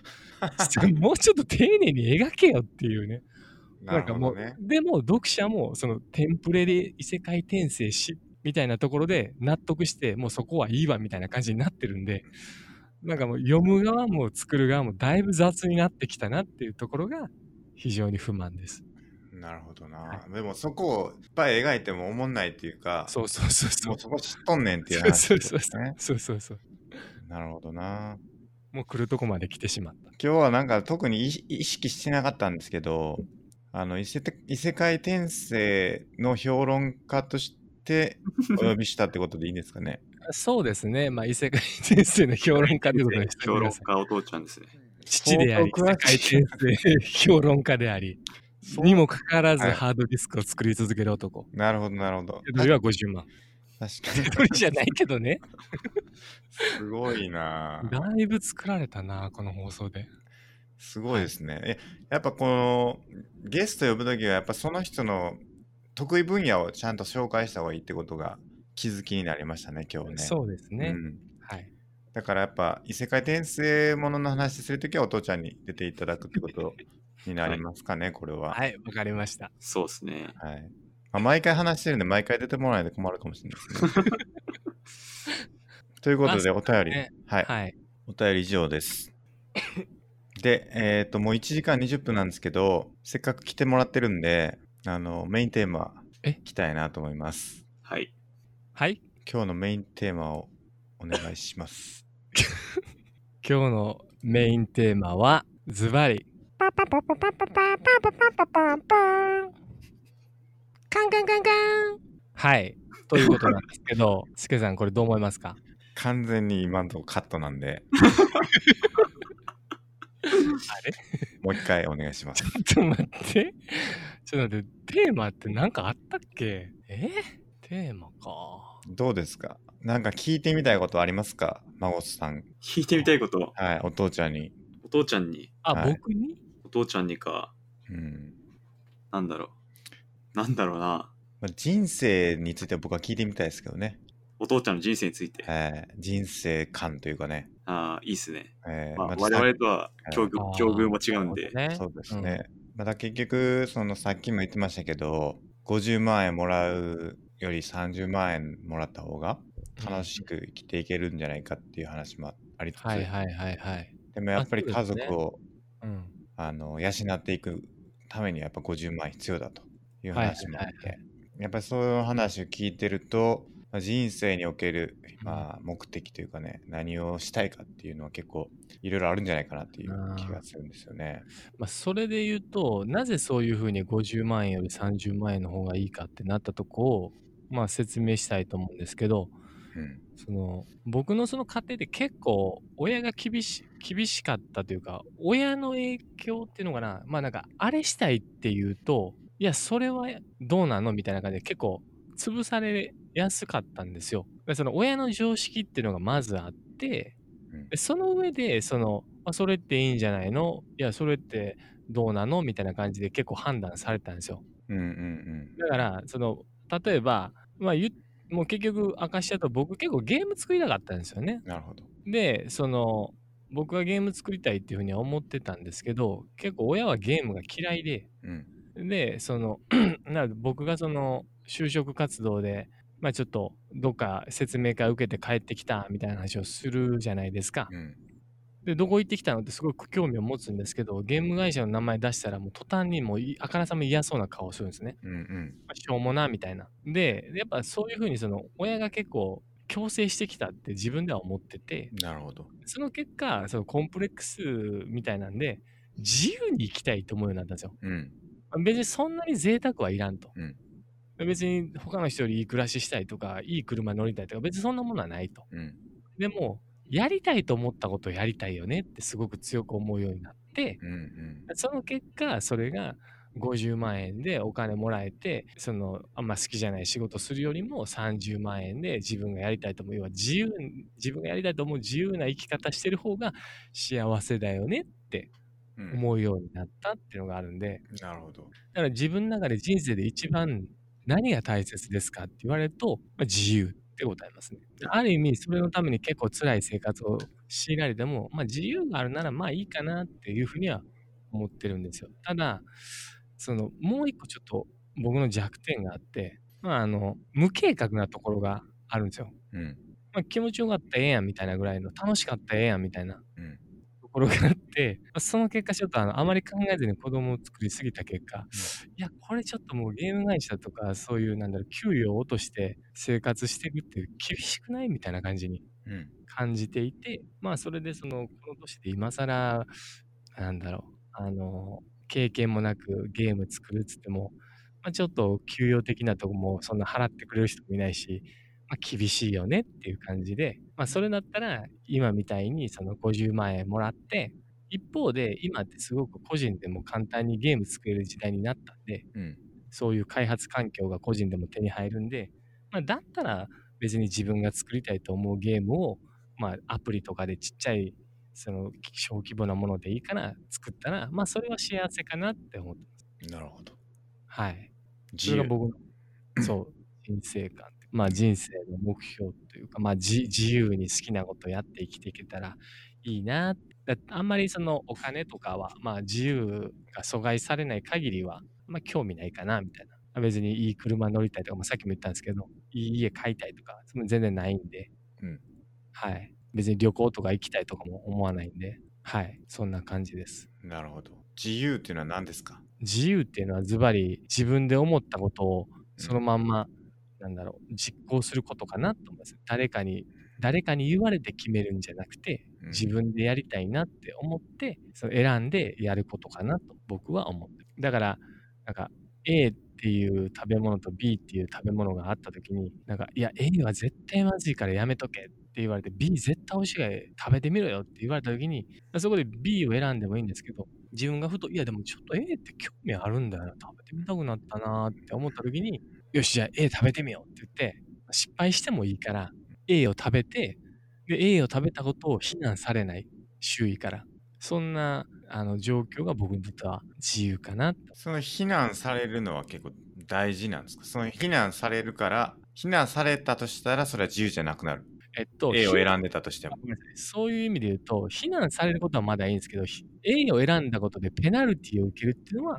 なんだろう、あの、自由じゃないかなと思ってます。なるほど。非難まああまりにもひどい非難だったら、それ自体がペナルティなんですけど、うんま。あ、単純にあいつ A 選んでちょっとバカじゃねえのぐらいだったら別にそれは気にならないですけどね。なるほどな。ペナルティってなんだろう例えば、うん。まあ、罰金があるとか、うん。もしくは会社をクビになるとか、うんまあでもちょっと食べ物の話で言うのって良くないですよね。うん。まあ、ちょっとあんま出していいのか分かんないですけど、政治的な話で言えば、その右寄りな人、左寄りな人っているじゃないですか。うん。でも右寄りな人が、なんだろう、何話しても自由だし、左寄りな人が何話しても自由じゃないですか。うん。例えばすごいなんだろう右寄りな人らばっかりいる中で左寄りの少数派の人がいてでなんかちょっと左寄りの発言したら袋叩きにされるとかってそれって自由じゃないと思うんですよ逆に左寄りがいっぱいいる中で右寄りの人がちょっと話すっていうのも良くないあの袋叩きになってもそれもやっぱ自由じゃうん。ないじゃないですかだかうん。らそういうなんだろう袋叩きにされるとか会社クビになるとかまあそういうなんだろう実害を被ることはまあ自由じゃないっていうふうに考えてるんですけどなるほどな。逆に、まあ、ちょっと右寄りな発言した左寄りの人からしたらあいつはバカだなと思うかもしれないし左寄りな人が右寄りの人から同じようにバカだなと思われるみたいなのあるかもしれないですけど別にバカだなって言い合うのは全然問題ないと思うんでうん。はいなんか伝わりますかねどうですか、孫さん。うん、気になったのが、あの、自由って言ってましたけど、あの、お父ちゃん実際今、いろいろ家族とか多くて、はいあの、自由以前に守るものが多いと思うんですけど、そうなんですよねそれと自由の関係性はどうなんですかだからそういう意味で言うと完璧な自由じゃないんですよね今僕はほせなんかその限られた選択肢の中で自由に選んでるだけででもすでに選択肢は限られてるんですよだから無限の選択肢の中で好きなの選んでいいじゃなくて今の環境だとこの選択肢しかないうん。でもそれは残った選択肢は好きなの選んでいいって言われてる状態なんですよねうん。だだから限られた中での自由っていうふうには思ってます。じゃあただ僕はそれそれを受け入れれるんで、だからその今限定されてるけど、この限定されてる中で、まあ、満足できるから、その完全な自由じゃないけど、限られた自由だけど、まあいいかなみたいな。うん。じゃあお父ちゃんの自由は今完璧には発揮できてないってことなんですか完璧には発揮できてないと思います。もし子供たちが大きくなって、巣立っていったら、完璧な自由が訪れるのかなって思ってます。うん。で、結局、そのお父ちゃんは今の人生に納得してんのかなっていうのが気になるんですけど。そうですね、そういう意味で言うと、えっ、と、初めは納得しなかったです。もうだから、なんでこんな好きなことできない人生になっちまったんだ、みたいなふうには思ってる時期はあって、うん。で、それは、まあ、じ結構自分を苦しめたんですけど、でも、よくよく深く考えてみると、その、例えば、今ゲーム作りたいっていう話をしたと思うんですけど、じゃあゲーム会社に入って自分の好きなもの作れんのって言ったらそうじゃないじゃないですか。うん。やっぱり自分の意見全部通るってわけじゃないんで、うんだから考えてみると結局僕はその自分の思ってるものを作りたいって考えてるんでそうするとインディーズゲームっていうんですか、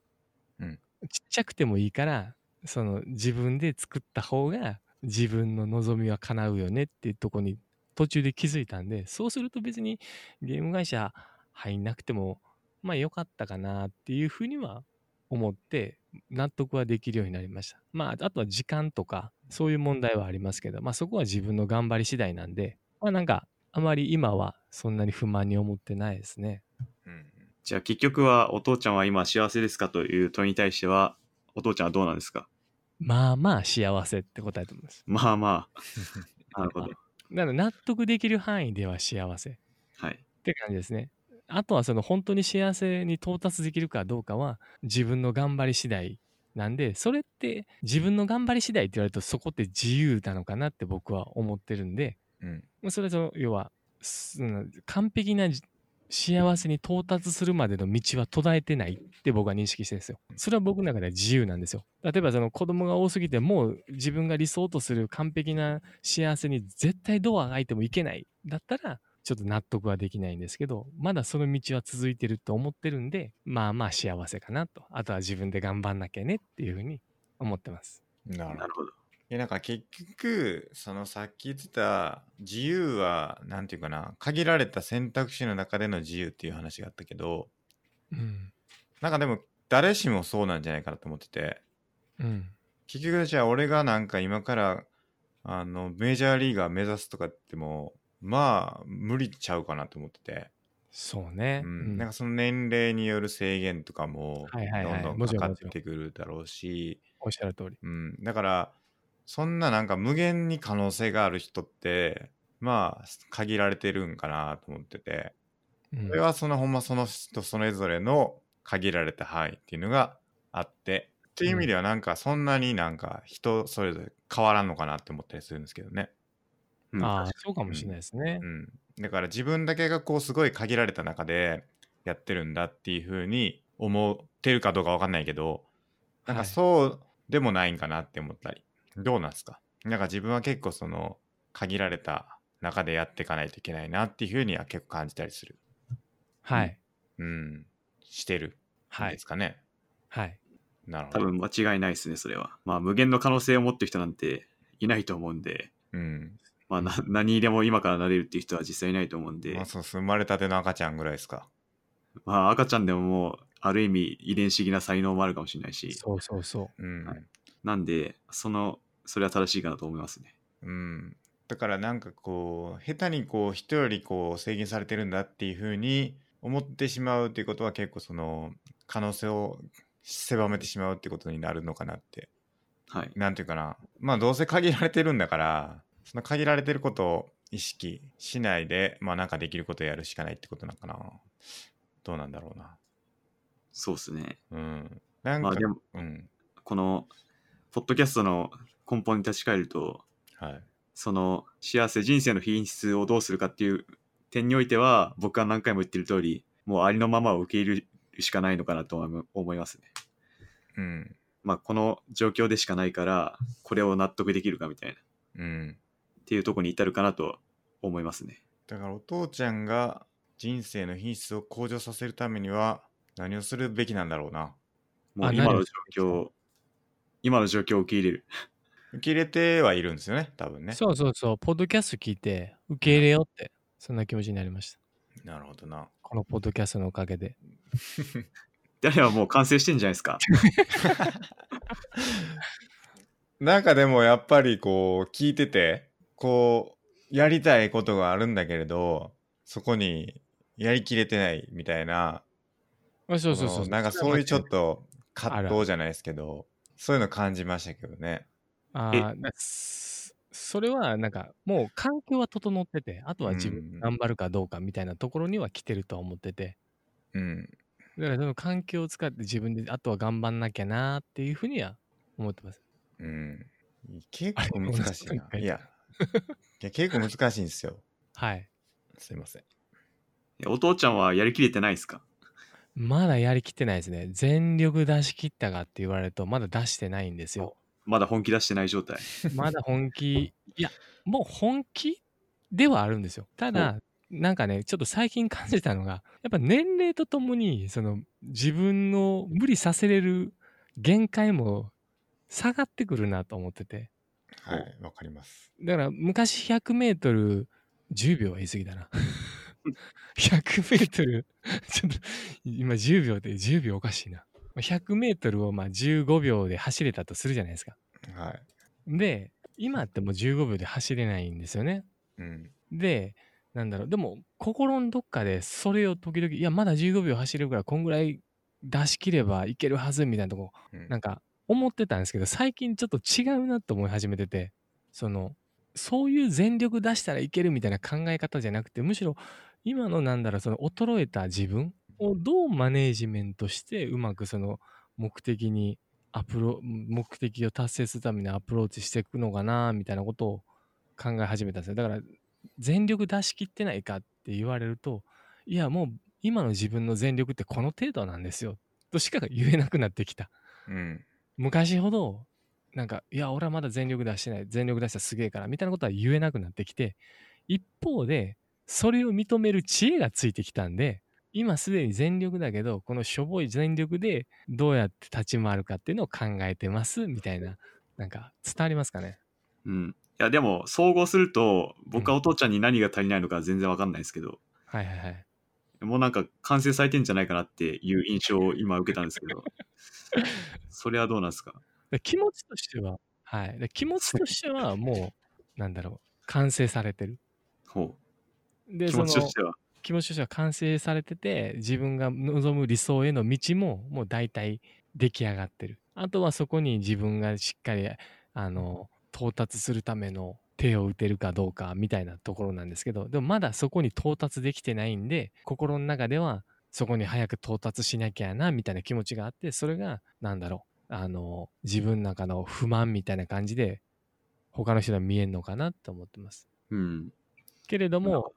も、もうそういう環境は整ってるんで、なんで自分はこういう環境を得られないんだっていう、そういうなんだろう、不満みたいなものはないんですよ。なので、なんか別に世の中恨んでるとかそういうわけではなく、もう世の中自体には一切不満はないと。はい。一方で自分で頑張んなきゃもう手に入んないから、頑張んなきゃな、今そこに到達できてないんだよなっていう考えはあって、違う形の不満というか、そこに到達できてないことへの不満っていうんですかね、はあります。なるほど。じゃあ一応その、なんかこうしたいなっていう展望はあるけど、はい。その道筋も大体分かってて、はい。じゃあそれとは別問題として、はい今は幸せですかという問い問いに対しては、イエスと答えられる状況なんですかそうです。ほう。ならもうある意味完成されてるんじゃないかなそう完成されてるのかもしれないですね。お父ちゃんもう完成されてると。このポッドキャストを聞いて、ついに完成されてしまったんですね。はい。よかった。いや、もう第1回の衝撃ですよね。ほ第1回人生の勝利点あ僕人生の勝利点知りたかったんやとほんで聞きに行ったら人生の勝利点などないって言われてあそうだったのかと自分は全然違う考え違いをしてたとなるほどね。はいそこから世界が広がりましたこのポッドキャストのおかげでう。じゃあその第1回に素晴らしい良さが詰まってると。もう詰まってましたねはい。まあ、それで言うと俺まだ人生の勝利点求めてるけどね。あじゃあの、やっぱり勝利したいんですよ ね。僕はですけどね、はい。人生で。何何をしたら勝利なのかなその話します。もう一回。もう一回。人生は何をしたら勝利なのかっていうのを本当に考えたいですね。そうっすね。うん。あると思うんですよね。振り返りが欲しいですね えなんか何です振りか返り会を作ってほしいですね。何おが二人の。ああ、こんな放送してたけど、今こうなんだよなとか。ああ、確かに。ちょ、それやりたいんですよね。実際、その、過去の放送を振り返るというかね。ああ、うん。いいんじゃないですか。もう一回聞いて、その、もう一回話し合うみたいな。そうですね。はい。結構もうちょっと話せるっていうのもあったりとか、まあなんか結構その、この時ちょっと言えへんかったことあるなみたいなのがあったりするんで、はい。それはやっても面白いかもしれないですけどね。やりましょう。うん、僕はちょっともうちょっとお父ちゃんの話を深掘りたいですね。何でもどうぞ。ちょっと僕トイレ行ってた間何話してたんですかいやいや、まあ単純に今幸せですって言っただけです。 なんかこう、このポッドキャスト聞いて幸せになりましたみたいな、ほんまやめてほしいんですけ ど。なんおで母、様すぎたごめん。あのあの、なんかちょっと、失礼うしさちんょっと、くささが。ちょっとうさんくさいうさんくさかったか感じがすぐ出ちゃうんで、すいません。あの、やめてもらいたいなっていう。ちょっとギャラはもらってないんですけど、まあちょっと友達として言っとかなきゃいけないかなって、ちょっとそういうプレッシャーを感じてしまって。やこめのてポッくだドキャストを聞いて幸せになりましたっつって、風呂に札束で、 札束の風呂入ってる写真み たいな。乗っけるのを思い出しましたね。ジャンプみたいなやつですね。ジジャャンンププの後ろの方に乗ってるやつですね。そうです、そうです。お金持ちになりましたってやつですね。はい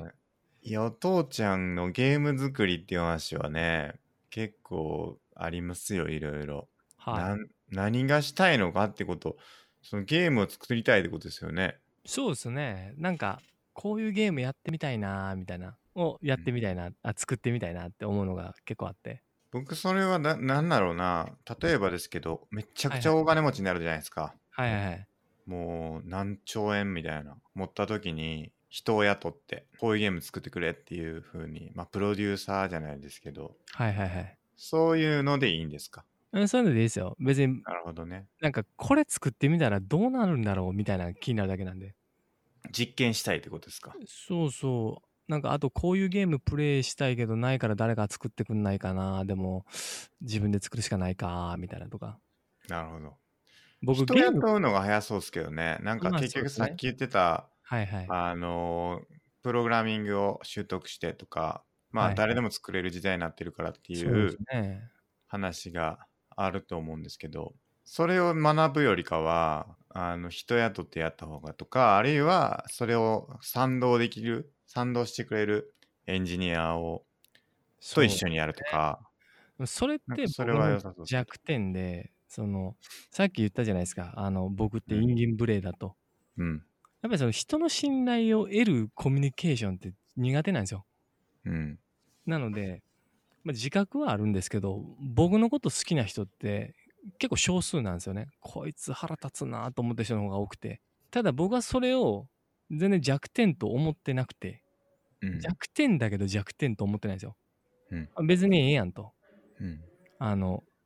ね、イエス・キリストという聖人でさえ宗教上の違いってだけでイスラム教の人からちょっとあのね妬まれたり嫌われたりすることもあるかもしれないとそんな聖人でさえ敵を作ってしまうんだから別に僕がどれだけ敵を作ろうが大した問題やないやろって僕は思っててだかうん、らそれは別に僕の生き方にそんなに問題を感じたことはないんですけど一方で本当にそういう今スケさんが言ったようなことをしようと思うとそれ明確に弱点になっちゃうんですよ。うん、今の生き方で自分で何でもしようと思ってる限りは弱点じゃないけど人を動かしていくっていうとこになると途端に弱点として浮かび上がってしまう。うん、なるほどな。い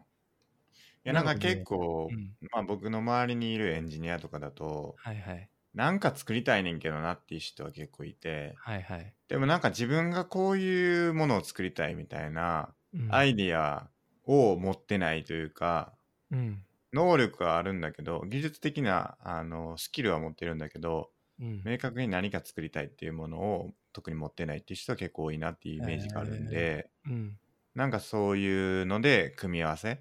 そうで、ですそねのうんうまくやれると。まあ確かにねだそれうんそれ考えるとまあ確かに同じことを感じててうん。僕から見るとそのスケさんのその周囲の人たちってすごいスキルいっぱい持ってるよなって感じですよ。うん。一方でなんか別に作りたいもんないよなこの人たちっていうのはすごく感じますねおっしゃる通り、うんうんなんそれか、結構多いと思いますけどね。すごいポテンシャル秘めてる割に、そのポテンシャル全然つかないようなこの人たちっていうのは、僕の立場から見るとすごく感じる。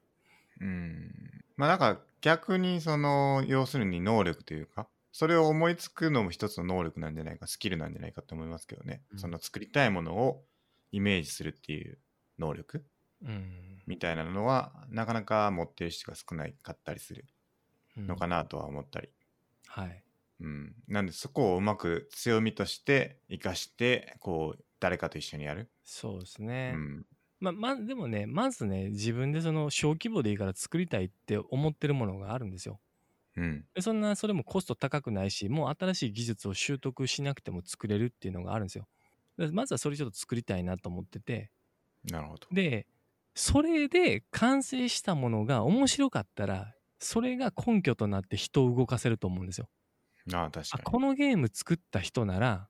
まうあん信じてもいいかなみたいな感じでまあそうですねでも今僕何も作ってないんで、その僕が、いや、こういうゲーム作ろうよって言ったとしても、お前それアイディア出しだけでしょみたいな感じで言われちゃうんですよ。うんで、言うことって誰でもできるじゃないですか。うんアイディアってそれこそ星の数ほどあるじゃないですか。で、その中のアイディア、どれが正解かっていうのは人によって感じ方違うじゃないですか。うんそれで、そのアイディアだけ出して人を説得するってすごく難しいんですよ。うん僕の中では。うん人を乗せるのも僕うまくないんで。なので、最終的にはスケさんみたいな、いう提案してくれたみたいなことはしたいんですけど、まずはその僕が言ってることの説得力を増すためのことをしなきゃね、とは感じてて、そのためにやっぱりすごく小規模で簡単に作れるやつでいいんで、まあちょっとゲーム、ちっちゃいのアプリでいいから作んなきゃねってふうに思ってます。なるほどちなみになん僕かは、はいあの、なんだろうな、億万長者の長ぐらい持ってる人なら、おっしゃる通り、多分全資材を あの使ってゲーム作りまくって、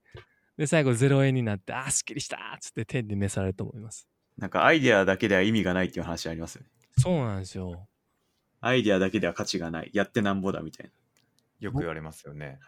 はい。な。ななんんかで、、お父ちゃんもやっぱ、はい。やらんと、そうなんですよや。らんとですね。そうなんですよ。だから僕もやろうと思ってるんですけど、ちょっとあの、最近リーグオブレジェンドっていう悪魔のゲームに、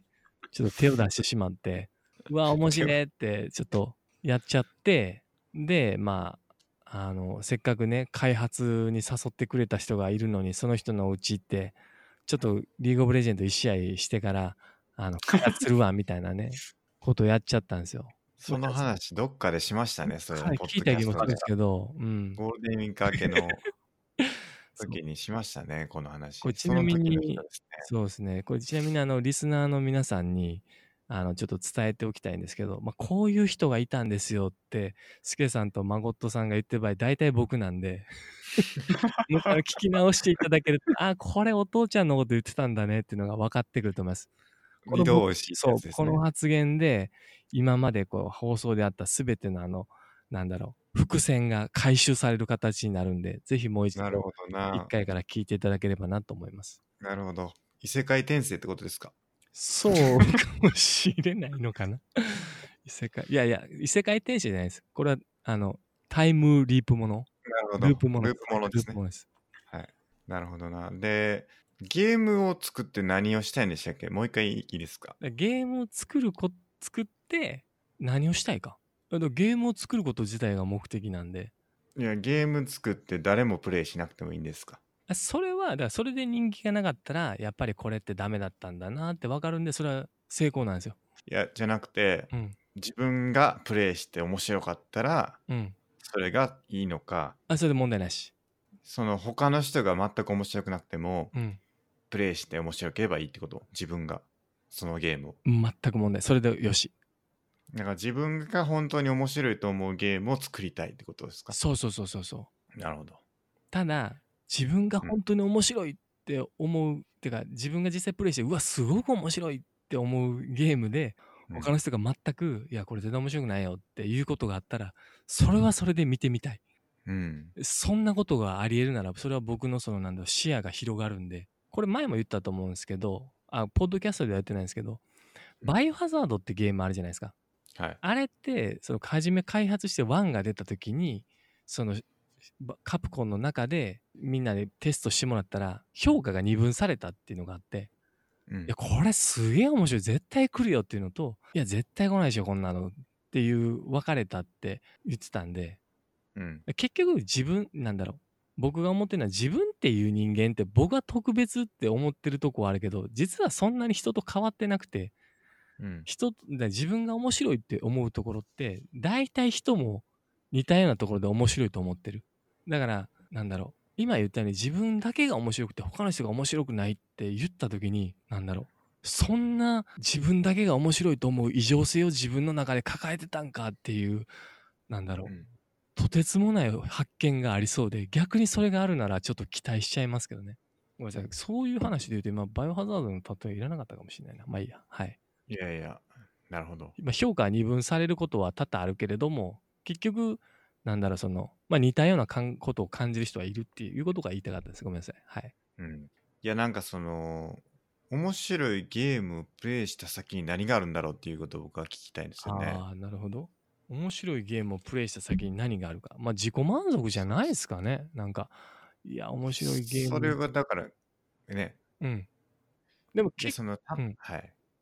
いやどぎうぞ逆にねそのじゃあすごく美味しいもの食べたらどうなりますかとかすごく楽しい旅行行ったらどうなりますかとかと同じ問いだと思うんですけどおそう金なんを得ですてどうしますかみたいなそうですうん、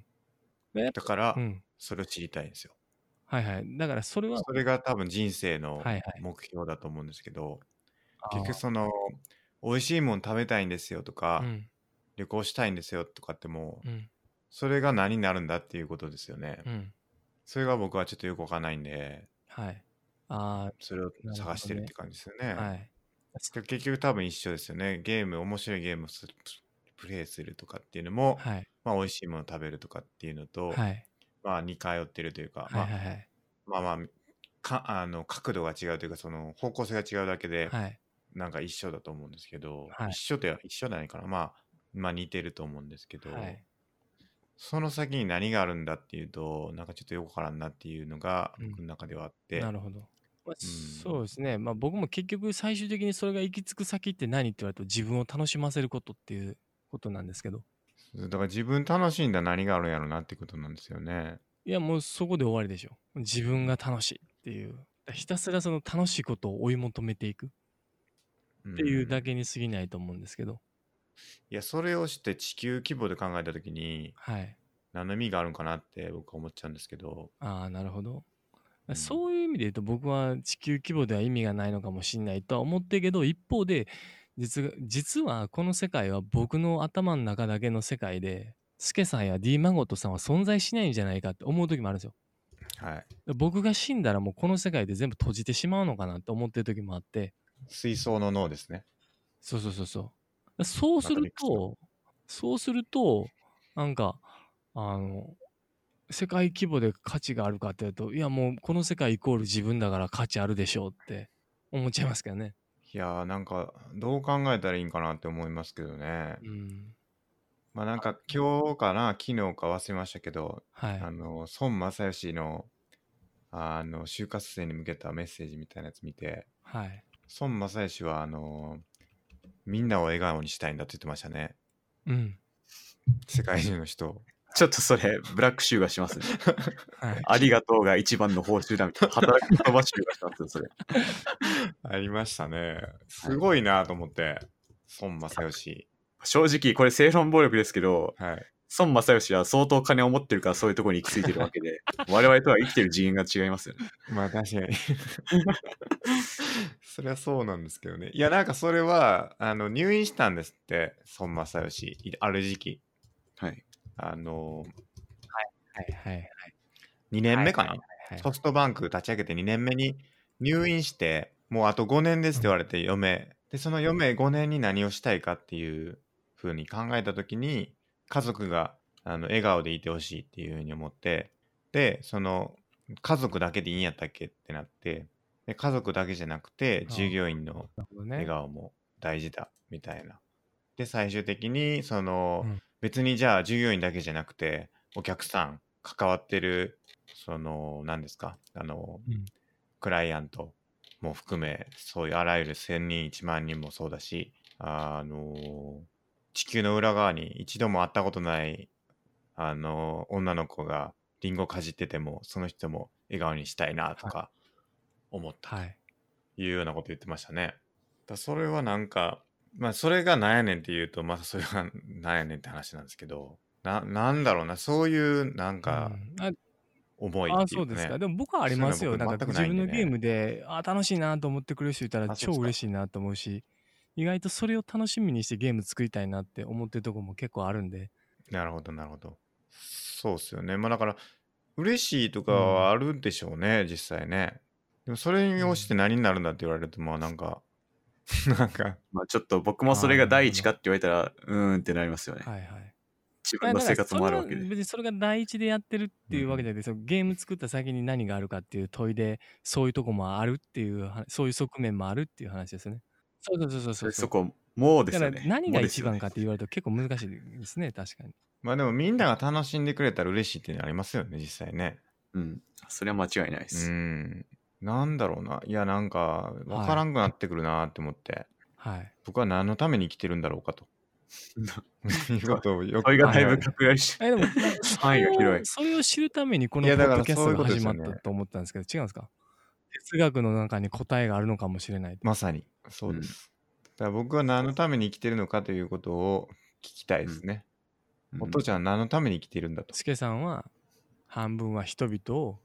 幸せにするために生きている。もう半分は僕を楽しませるために生きているかもしれないですね。まあ一旦僕の話はいいんですけど、お父ちゃんの話はどうですか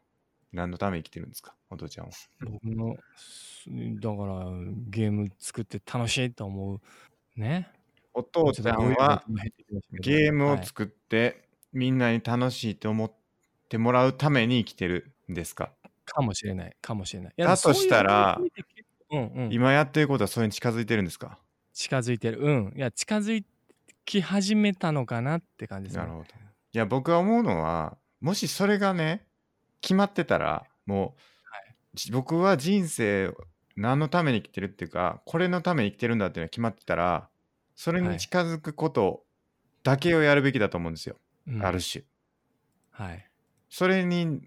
関係ないことってあんまやるのってもったいないというか、時間有限だから、はいはいはい。それ以外のことに時間使うのって、その生きてる、死んでるのと一緒ですよね。えっと、そういう意味で言うと、この前、ポッドキャストで言ってたのあはったい。じゃないですか。なんだっけ、あの、目標を達成した瞬間に、はいなんか、生きがいを失ってみたいな。はい。何でしたっけ、それ。えーっと、デュルケームじゃなくて、なんつったっけフッサールじゃなくてな、あれ。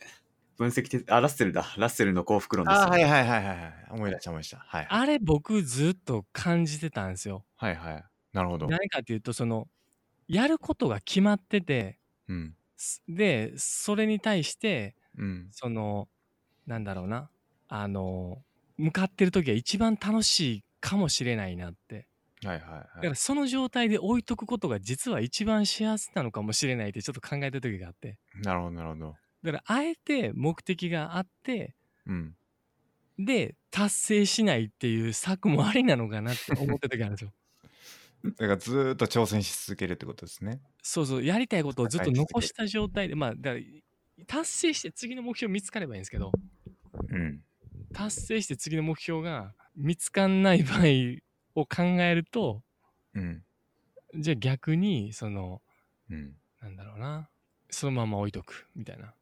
じゃあ今、お父ちゃんがゲーム作んないで、えードリルやってん のも、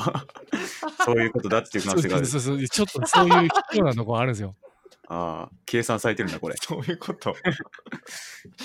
え、何そういうことえだから最終的に僕の中で一番ベストの死に方って何って考えると、やりたいことがあって、なおかつそこに向かってる途中で、ある日突然苦しくない心臓発作で 死ぬ。これ一番いい死に方かもしんないなと思ってて。うんなるほどな。た、ただできれば、一個二個は達成した方がいいよねと思ってるんですよ。うん。だからし、なんか達成しとかないと、ああ、達成してから死ねばよかったって思うじゃないですか。だから、ある程度は達成しておかなきゃいけない。けれど、全部を達成してしまうと、なんかもうやることなくなっちゃうんで、なので、その、あの、 12個達成してでさらに何か立ち向かって挑戦してる時に静放射ですコロンといくすると一番あの幸せな状態で死ねるかもしれないその目標12個っていうのはその最終的に達成したい目標に対するなんか1個目2個目の関門みたいなイメージですかいや、まあ、別に何個でもいいんですよだからそのす自分のやりたいことがなじゃくあなら100なリいスト範み囲たいな。そうそうそう100リストがあってなるほど。それのうち30個達成したそうかそうらそうまあいい何個かでもいいでも自分の中でそのあ俺は多少は達成したぞって思える気持ちが必要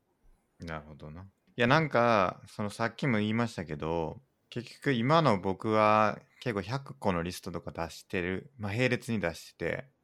まあいろいろやりたいことを今やってるとはいいう状況ですけど本当にそれでいいんだっけっていうのはちょっとよく分かってなくてほんまに達成したい1個のことに対してはい全力で取り組むぐらいの時間しか実はないんじゃないかっていう要するに100個のリストの中で、まあ、例えばギターを超うまくなるみたいなやつやったらもはういずーっと生きてる間ずーっとそのギターに向き合った方がいいんじゃないかみたいなギターで全世界の人を幸せにするんだみたいなはこいとが自分の生きてる目標なんだったら、ギターを弾き続けた方がいいんじゃないかそれ以外に時間を使う時間はないんじゃないかみたいなこともあるんかなって思ってはいだからその100個なんかやりたいこといろいろあるけど、はいあれこれ手を出していくよりかは、うんそういう1個に集中した方がいいんじゃないかなっていうふうに思ったりもするんですよね。はい うん。いいと思いますわかりますかわかりますはいうんまあ、優先順位がありますよね。そうっすね。はい。ちょっと待って。今何回言おうと思った忘れちゃったな。ちょっと待って。忘れちゃったな。そう。実は、ちょっと話変わりますけど、はい実はね、本当にやりたいことじゃないことをやってるっていうのは、結構いいことなんじゃないかっていうことをふと思ったんですよ。ほ何かっていうと、試験があるときに、勉強せなあかんけど、漫画読みたくなるみたいなのあるじゃないですかう。はい。要するに本当にやりたいことと違うことをやってる時に結構それをややってしまうみたいなことってないですかまあ、ありますけど、それって現実逃避ですよね。そう勉強がやりたくないからや違うことやってるわけで。そうなんですよだからそれによってこういやなんかね僕結構それあるなと思っててなんかこう忙しければ忙しいほど他のことほんまにやりたいなって思ってることってあんまできないはずなんだけどかえってその方がその忙しい時の方がかえってそれをやるっていうことがあるんじゃないかなと思ってそれ暇になるとそのずっとやりたいってその忙しかった時にずっとやりたいもうこれをずっと日がな一日中やりたいんだっていうふうに思ってたことが、あのできるようになると意外にやらへんみたいなことって結構あるんじゃないかなって思うんですけどどうですかそんなことない、うん。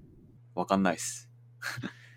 いやなんかこうやりたかったなって例えばですよ例えば僕はなんかずっと言ってる大学の時もっと勉強すればよかったなみたいな話があると思うんですけどじゃあお前がい今じゃあ大学に戻したるわ言うて大学戻されたらまあもものすごい時間あるわけですよね要するはにもう何もやることないから大学生って多分すんごい時間あるから勉強やり放題なんですけどいざそうなったらほんまにやるんかっていうとちょっとやらへんのちゃうかっていう気がしてまあやりたいって思ってることをどれだけやりたいと思 思えてるかっていうのはなんかそういうところに出てくるというか忙しいからこそやりたいと思ってるだけであってそれを本当にやりたいかっていうとちょっと違うんじゃないかっていうことがあるんかもしれへんなって思いましたね。まあ、多分やりたいこととやるべきことがなんか混同されてんじゃないかなっていう気がしました。なるほど。まあ大学生は確かに勉強するべきかもしれないけど、うん。実際その大学生の立場になったらやりたくないみたいな。はい。なんかそこで若干すれ違いが起きてんのかなっていう気はしましたね。なるほどな。だから僕がやりたいなって思ってることやるべきことなのかもしれないな。普段と。言いますと。いや、僕や今普段やりたいなって思ってることってああ、本読んだりとかはい、はい。勉強したいなとかって思ってることがすごい多い多くてまあ無理にやってるんですけど割と、はい無理して、まあ、やりたいことかっていうと、まあ、やりたいことではないかもしれないけれど、まあ、やるべきことだからやってるっていうところがあってじゃあ、まつあけさんがやりたいと思ってた、例えば、なんだろう、勉強とか、本読むとか、その、カグルに参加するとかは、うん、うんままあ、実はアスケさんがやりたいことじゃなくて、やるべきことだと思ってるってことですかそうですね、そうですなね。それは結構あるかも。はいはい。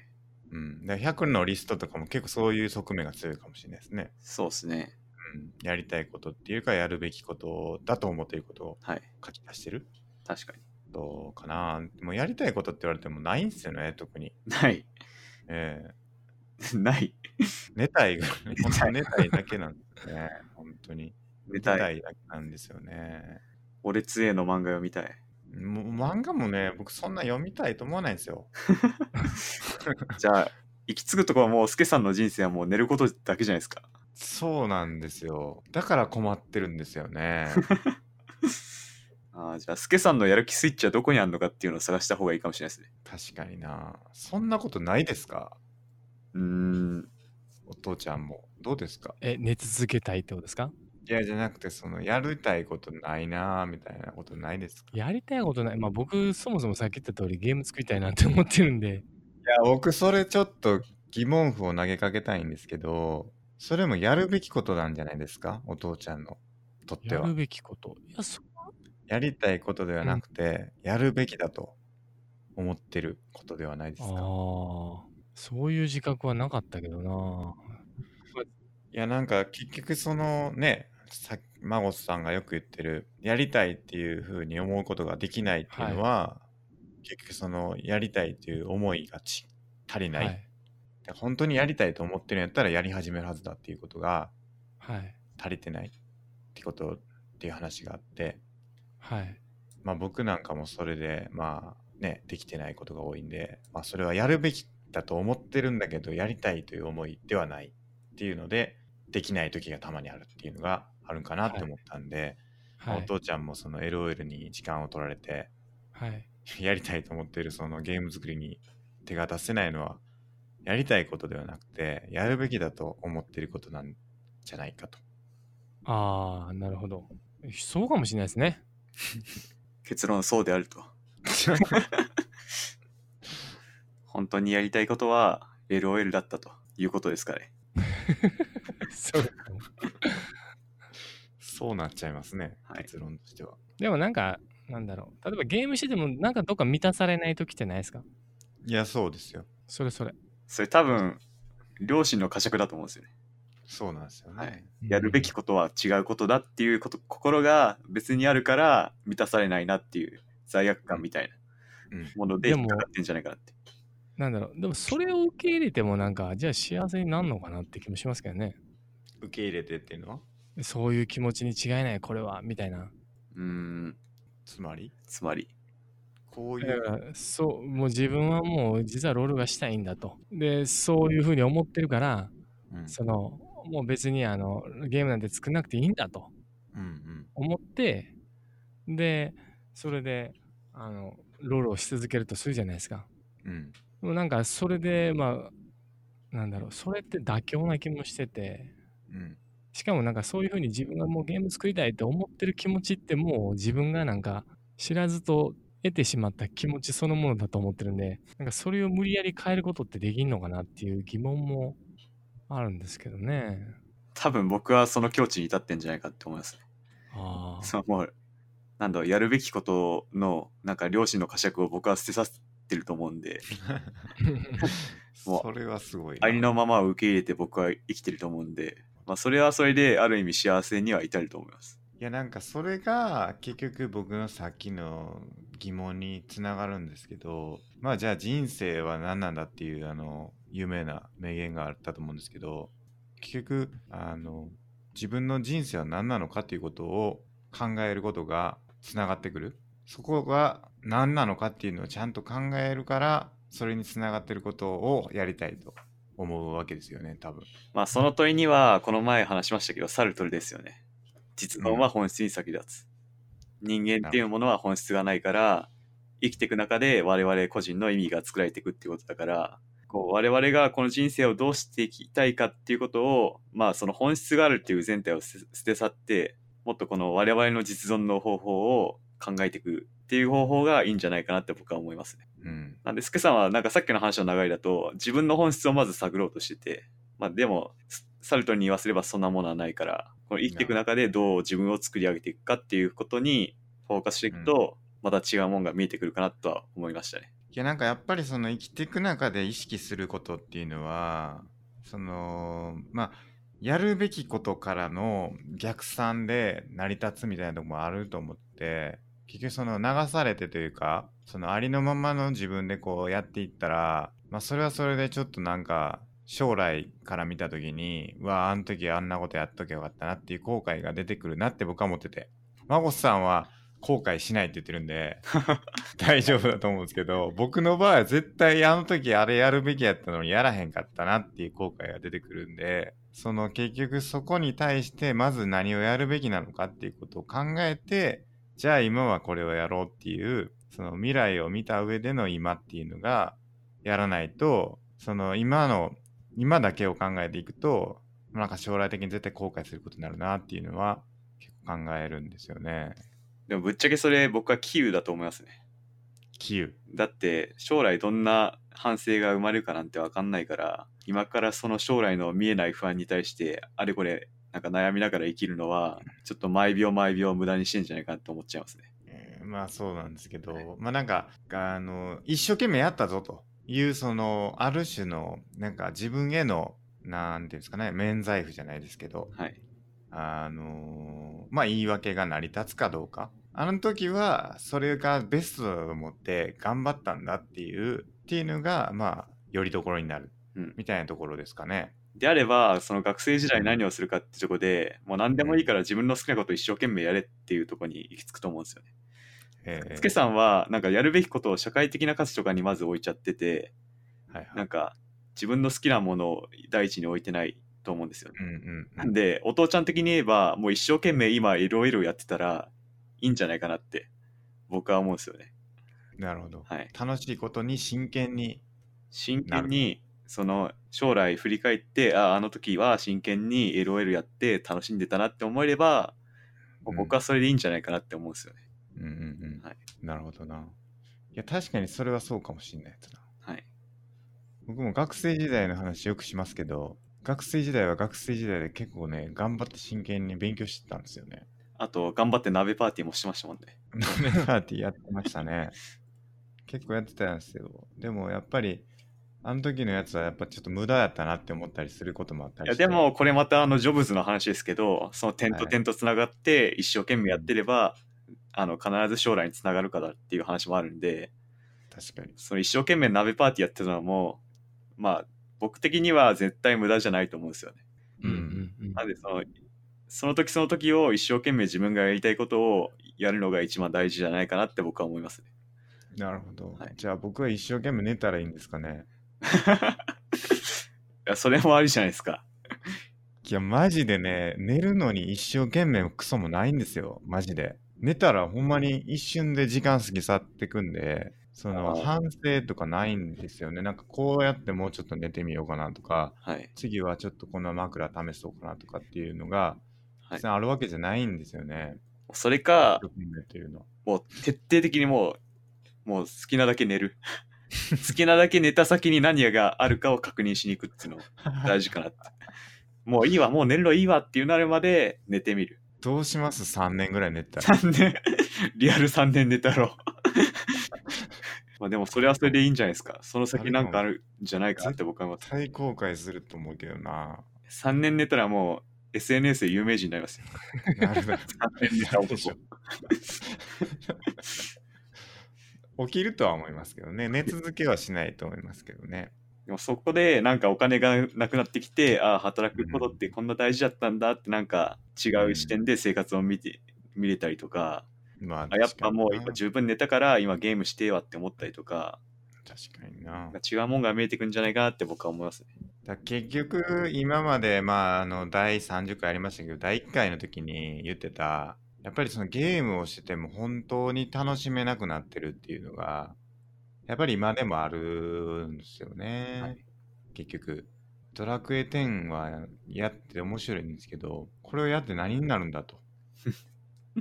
うことを考えてしまうっていうのはありますよね、実際。まあ多分それはやっぱスケさんが社会的な価値にこう重きを置いちゃってる無意識にうんじゃないかなって。そうなんですよ多分逆に、じゃあ何な、何だったら、なんか、助さん的に実を結んだと言えるのかってなると、うんプログラミング的な知識をつけるとか、そうハでグすルでね入賞するとか、そうでなんすかね世界的なこの価値にに基づいて判断しちゃってるので、うんまあ、ある意味それはなんていうか自分がないっていうかそうなんです自よ分の価値が失われてる自分の考えが失われてるっていうことである意味ちょっと良くないんじゃないかなって僕は思いますね。そうですねまさにはい、いやーやっぱりこうまだまだ足りないなと、足りないえー30回振り返って30回やったけど成長してまるで成長しない けど矢沢状態になってますけど第1回の時から考えが変わってないと全くね成長が見られ ないちょっなるほとどこれはショックだなという気がしますねまあ一方父ちゃんは第1回の聞いて人生が変わったと。お父ちゃん寝ていますや、起きてますよ。聞いてます、聞いてます。あ起きてますはいその通りです。で、まあ、おっさんはもうすでに悟ってると。そう涅槃の境地に達してるんでいやー、すごいなあこれまた自信の自信満々発言だなって親に言われるわー。いやー、これ難しいなやっぱ人生って何なんだろうっていうのが、やっぱりちょっとよくわかんなくなってきたなまあ多分、スケさんはそういうとこにフォーカスを当てて考えたいなら、実存主義を徹底的に見ていった方がいいと思いますね。なるほど。サルトルだけじゃなくて、まあいろいろキルケゴールとか、あの、うん誰だハイデガーとかいろいろいるんで、うんそういうものをまとめて読んでみると、新たな知見が得られるかも。そうですね、はいちょっとまあ、まだまだちょっと勉強足りないということですね。僕の。じゃあまあ、そろそろ 2, 分2時間20分で、まあ3人いたんでね、はい。まあちょっと長くなりましたけど、ちょっとじゃあ最後にちょっと、お父ちゃんから感想とあのご意見ご、ご感想、お便りいいですかえあの、お父ちゃんから今日の感想。今日の感想。いやご意、見すごく楽しかったです。あ、本当ですこかんな放送なら毎日でも参加したいなって思います ね、本当。なるほど。じゃあ次回もぜひお願い。まあ、個人的にはちょっと、なんだろう、他の人のなんかほ、放送回みたいなって気がしますけどね。今日もね、結構ちょっと新しいというかね、あの、人の、僕とマゴトさんの話はもうずっとしますからね。あの同じ話になりますけど新しい人の人生のテーマみたいな何を思って生きてるのかっていうのを聞くのはかなり新鮮でそう面白いなと、我々とまた全然境遇が違うんで、そうですす,、ごね、い新鮮でよかったと思います。いやすごい良かったですねあの個人的にちょっと最初にあの異世界転生の話しすぎたなってもうすもっと最初からもうもっとそっちにメインテーマ入ってればよかったなって 思いましたねもうバッツリカットですか。 いや、これも含めて全部いきいきたいと思いますけどね。はい。まあ、あの、お父ちゃんのね、人生もだいぶ聞けたんですですけど、まあ、また40回、50回、どっかのタイミングでまたお呼びしてですね、あの、話聞いて、あれからゲームがどうなったかとそうですいねうこ。とをですね。あと、あの何度も言ってますけど、他の人の人生観も聞きたいんで、ぜひお願い します。そうですね。それはちょっとまあ出たいという人がですね、まあお父ちゃん以外にいるのか という話もありますから、あの、まあもし出たいとこれ、最後に話したい。テレフォンショッキングのあのコーナーないんですか それではおあの電話つながってますます。あ、もしもしみたいな。ああ、いいですね、それは。確かに。毎回あみたいなちょっとそうそう、山形さんいますかって僕言いたかったんですけど。なるほど。じゃあ、あの、次の人を紹介してもらうってことですか。そうですね。なるほど。次は山門さんっていう、まあ、僕の元後輩、会社の元後輩をぜひ呼んでいただけたらなって思ってます。なるほど。あもしくはちょっと、そのはいちょっと2人いたんですけど、候補が。はい。はいち。ょっともう片方の方出ていただけるかどうかちょっと分かんなかったんで、なるほど。僕はちょっとその、名前出していいんですかね、これ。はい、もう出してますよいね。いですかあの山門さんもしくはロッシさん、まあ、できればロッシさんが初めに出ていただく方が良かったのかなと思ってるんですけど、なるほど。その2人連続でまあ聞いてもらったりとかしたら面白かったかなと思いました。なるほど。はい、じゃあ、ちょっとご本人に聞いてみて、はい、あの、もし出ていただけるということであれば、あの、出ていただければなと思いますね。はい、お願いします。はい。いやー、じゃあ本日、お父ちゃんさん、はい。いや、本当にありがとうございましたあ。りがあとうりがとうごござざいいままし。したた。はい。